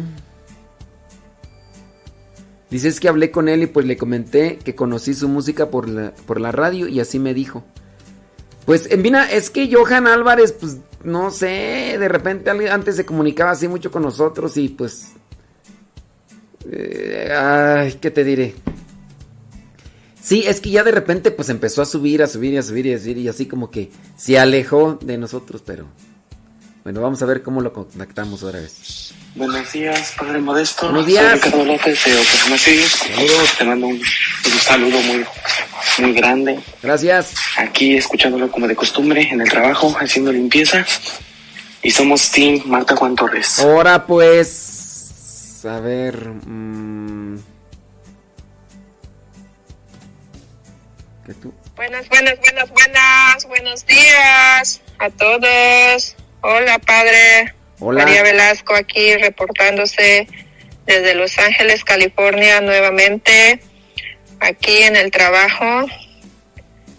Gracias por todo, por su información, su orientación. Gracias, Padre. Dios lo bendiga y que sigamos aquí unidos juntos. Adiós. Buenos días, Padre. Feliz y bendecido miércoles. Para usted y para todas sus, sus radioescuchas. Ya van aumentando, ya van aumentando. Ah, y esos que lo meten en problemas, qué bueno. Son los que más atraen. Dios los bendiga a todos. Saludos, Padre. Desde. Paramount, California. Que estén bien. El tío Chuma. Órale, tío Chuma. Betty Galván dice saludos a Maribel Gutiérrez y que agarra y que le dice, así es Maribel Gutiérrez. Ella es Maribel Gutiérrez. Exactamente. Ricardo Muñoz dice, pide oraciones, dice, para eh, Padre Juan García de la comunidad de Cutler y Orosi, California, que está contagiada. Bueno, pues eh, eh, ya sabemos más o menos cómo hay que tratar el S, nomás que mm, ahora debemos de cuidarnos mucho en la salud. Porque si llega ese mugre virus y nos agarra mal acomodados, ay, ahí sí. Entonces ahora hay que cuidar la salud para hacerle frente al virus. Ya no solamente es de que a ver qué me tomo, a ver qué me pongo para el, para el virus, sino estar bien en la salud. Saludos, dice, trabajando en New York, dice, le comento, dice, los judíos llaman a Dios Hashem, que significa el hombre. Como usted dice, no hay que pretender ponerle un nombre, pues sí. Efectivamente, efectivamente. Alicia Obispo dice, escuchando desde Jackson, Mississippi, limpiando casas y todavía con frío. No, hay que darle. Saludos a Patricia Va- Valderas. Ándele pues, saludos a Patricia Valderas. Déjame ver. Lore Morales dice, padre, yo no lo voy a bloquear. Bueno, pues. Laura Paredes. Buenos días, padre. Aquí escuchando desde Denver, Colorado. Laura Paredes. Un saludo para las ovejas de Jesús que nos están escuchando. Ellas escuchan por la app de Radio Cepa. Saludos, padre. Dios me lo bendiga. Gracias por siempre estar al 100 con los programas, por alegrar mi día, por contagiar ese entusiasmo, por todos esos dichos. Bueno, pues ya, ya, tanto halago, se le va a subir, se le va a subir la fama. Cuídese, padre, y pues póngame las risas. No te puse los grillos, ya. Ay, Dios mío santo. Juana Rioja, saludos de Escondido, California. Dice, Dios lo bendiga, gracias. Juan A. Juan Arrioja, ¿no? Arrioja. Ándele pues, saludos. Saludos. Sandra Rodríguez. Dice, saludos desde Columbus, Ohio. Ándele pues, saludos, Sandra Rodríguez. Beatriz Cristóbal dice, le puse cacao, canela, anís de estrella y chocolate negro, lo endulcé con azúcar de palma de coco y quedó riquísimo. Como dijo aquel, habría que ver, habría que ver. Y sí, mira, ahí tiene ya sus bolsas de anís estrella. ¿Star? Oh, no, ella compró anís Star. No, Star anís. Star anís. Oh, oh, ok, ok. Ok, Pancho. Soy de rancho con mi caballito Pancho. Marcela Holguín dice... mm. Ándele, pues bueno. Ahí está platicando sobre el tema de... que habíamos tratado. Eh. Muy bien. Saludos. Juana Castillo. Juan Castillo. Dice, mi- con su taza de café, trabajando desde Belton, Missouri. Ándele pues. Juan Castillo. Dice Leti Gómez que no se escucha. No, pues ¿para qué le decimos? Pues no nos está escuchando. Saludos, dice, ya aprendí a mandar mensajes de voz, dice Sandra H. León. Buenos días, Padre Modesto Lule. Saludos a mi esposo Gustavo, que lo escucha todos los días en su trabajo. Nosotros lo escuchamos por Radio Cepa. Muchas gracias porque siempre nos está evangelizándonos. Saludos desde el estado de la Florida y saludos para Guanajuato. Ándele pues, pues saludos para Guanajuato. Lo de la hermana menor, eh, bueno, ahorita ya... Dice, ponga la canción El que quiere seguirme, tome su cruz que sígame. No sé cuál sea esa canción. Dice, padre, no puedo escuchar, mi cel está fallando mucho. Ay, qué bueno. Sí, qué bueno. Marta Juan Torres, para que no nos mande mensajes largos, largos, largos, largos, largos, largos, largos, largos, largos. Que Dios lo bendiga, Padre. Gracias, aquí estamos escuchando su, su estación. Thank you. Ay, ¿quién fue? ¿Quién fue el que mandó eso? Soy Eric Benjamín. Ah, Berin Benjamín. Thank you, Eric Benjamins. Saludos desde Querétaro, dice Rosy Álvarez. Ándale, salud, saludos. Dagoberto, despierto, dice. Ay, Dagoberto. Tú siempre traes hambre, Dagoberto. Aida Ruiz dice desde Guadalajara. Dice, vamos a darle al quehacer con todo. Con todo, con todo, con todo, con todo, con todo. Leonor. Buenas, buenas. Saludándolo acá desde Chapultepec. Mándale un saludito a mi mami Em- Emilia que lo está escuchando y está muerta de risa también aquí. Aquí andamos, padre, y no nos vamos. Saludos a las ovejitas, a su rebaño. Saludos hasta San Jorge, Utah. Dice un saludo para la esposa, se llama Liliana. Dice tarde pero sin sueño. Dice, mm, ay, ¿quién es tú? ¿Quién es? Carlos Agustín. Bueno, pues ah, saludos. Dice Marta Juan Torres que no ve el sticker que, que le mandé, ni modo. Buenos días, Padre Modesto. Le saluda José Manríquez desde Rockford, Illinois. Saludos. Escuchando el radio con muy buena información, música y enseñanza. Por favor, salude a todas las víctimas del Club de la Queja Perpetua, pero muy en especial a mi esposa, mi domadora Gema Ávila, que lo está escuchando. Saludos a ella. Puro Guanajuato, Bali. Ahora pues, ya, ya, vale. Saludos, dice desde Riverside. Hoy dice que le hizo al esposo un huevito con salchicha y nos está escuchando en la oficina. Ay, yupi, uy, wow, que, ay, no vieras cómo, ay, no, no, no, no, no, que, ay, no, hombre, uy, idiota que no he desayunado, uy, huevito con. Ya llevo semanas encerrado porque no debo salir por culpa de un virus que en el mundo se empezó a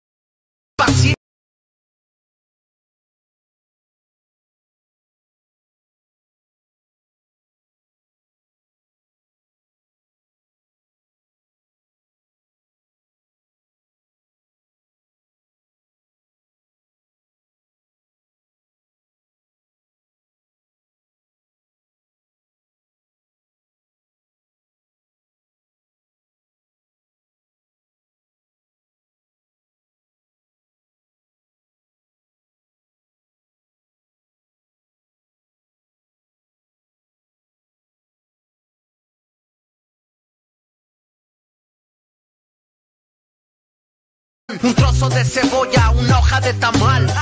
Cubre boca raro, siempre vas a ver. Y aunque te suda el bigote, lo tienes que utilizar. Porque del coronavirus te puedes contagiar. Y aunque te saques pinillas ese lazo, debes usarlo o te carga el payaso. Payaso, payaso, payaso. Y, aunque te saques pinillas ese lazo, de- de- de- debes usarlo o te carga el payaso.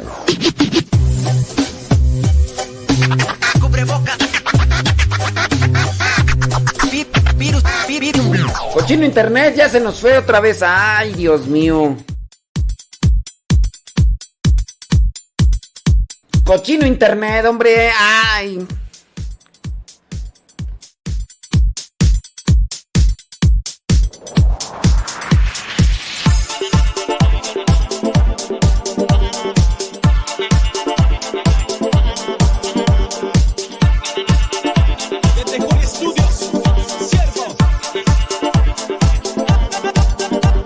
Ya nos vamos de Facebook y de YouTube. Ya nos vamos, ya nos vamos. Sí, dicen que en Radio Sepa no se corta, en Facebook y en YouTube sí se cortó, pero no. Padre Modesto, aquí desde la Florida, Margarita Esteban. Aquí ya vamos a entrar a misa. Un saludo para mi mamá Úrsula Martínez, que también lo escucha por Radio Cepa. Y pues ya, ya que escuché la canción del cubrebocas, me acordé que tengo que llevar mi cubrebocas, así es que voy a sacarlo y pues me voy. Nos vemos al rato, Padre. Ándele pues. Muy buenos días, Padre Modesto. Aquí deleitando un jugo sabrosísimo de fresa con avena, plátano y jugo de naranja. Ay, Jesús. Bueno, tengo prohibido el chocolatito, pero gusto saludarlo desde aquí de San Felipe, Texcoco. Ándele. Ya sabe, su servidora Clara Pineda. Ándale. Y gusto en saludarlo. Iguana Ahí lo ranas. seguimos viendo en el diario misionero. Eso. Que Dios lo bendiga siempre. Thank you very much. No se haga padre, bien que se le antojó el huevito con salchicha. Uy, sí, Le hice un huevito con salchicha que se, se nos antojó y también le hice unos pancakes de proteína. Uy, So, no, hombre, cuando venga a visitarnos un día, le hago su huevito con salchicha y sus pancakes de proteína también. Ay, su licuado de Papa Antonio también. Mayito, vámonos a los tacos el domingo. Vámonos. Y tacos y andas haciendo ejercicio y todo. No, hombre, tú qué. Oh, me haces huevo con salchicha y. Sí, gracias a los que me avisaron del internet. Sí, pues ya se cortó ahí. Bueno, ya nos vamos del Facebook y de YouTube. Nos vamos. Vámonos. Vámonos. Donde nadie nos. Nos vamos de Facebook y de YouTube y nos quedamos acá en radiocepa.com. Descarguen la aplicación. Ya contestamos todos los mensajes del Facebook, no, del Telegram. Para que no haya problema. No haya problema. Saludos a los del Facebook. Gracias a los que querían compartir. A los del Tutú. Y este. eh, me, me voy a echar unas castañas. Me voy a echar unas castañitas aquí. Echar unas castañas. Me tomé un licuado de guayabita. Y comí un poquito de papaya. Yo sí, yo sí, yo, yo sí aguanto. Yo sí aguanto la dieta. No como otras personas que están añorando los tacos. Yo no. ¡Ay, qué cosas! 11 de la mañana con 2 minutos. Hoy día miércoles 10 de noviembre. Vámonos de Facebook y de YouTube. Y se quedan acá en Radio Cepa. Vienen contenido. Contenido que cura. Al ratito regresamos porque dice que Dan- Daniel hasta mañana. Ay, al ratito regresamos.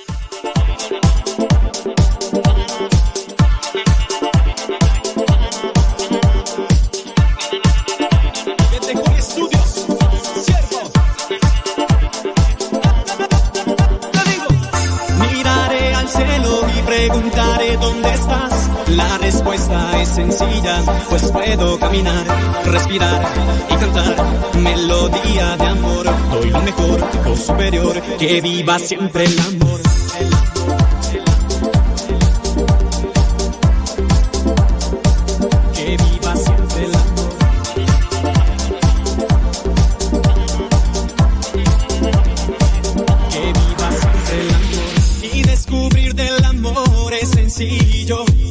Lo puedes ver en la sonrisa de un niño. También lo puedes observar allá afuera. Cuando ayudas de cierta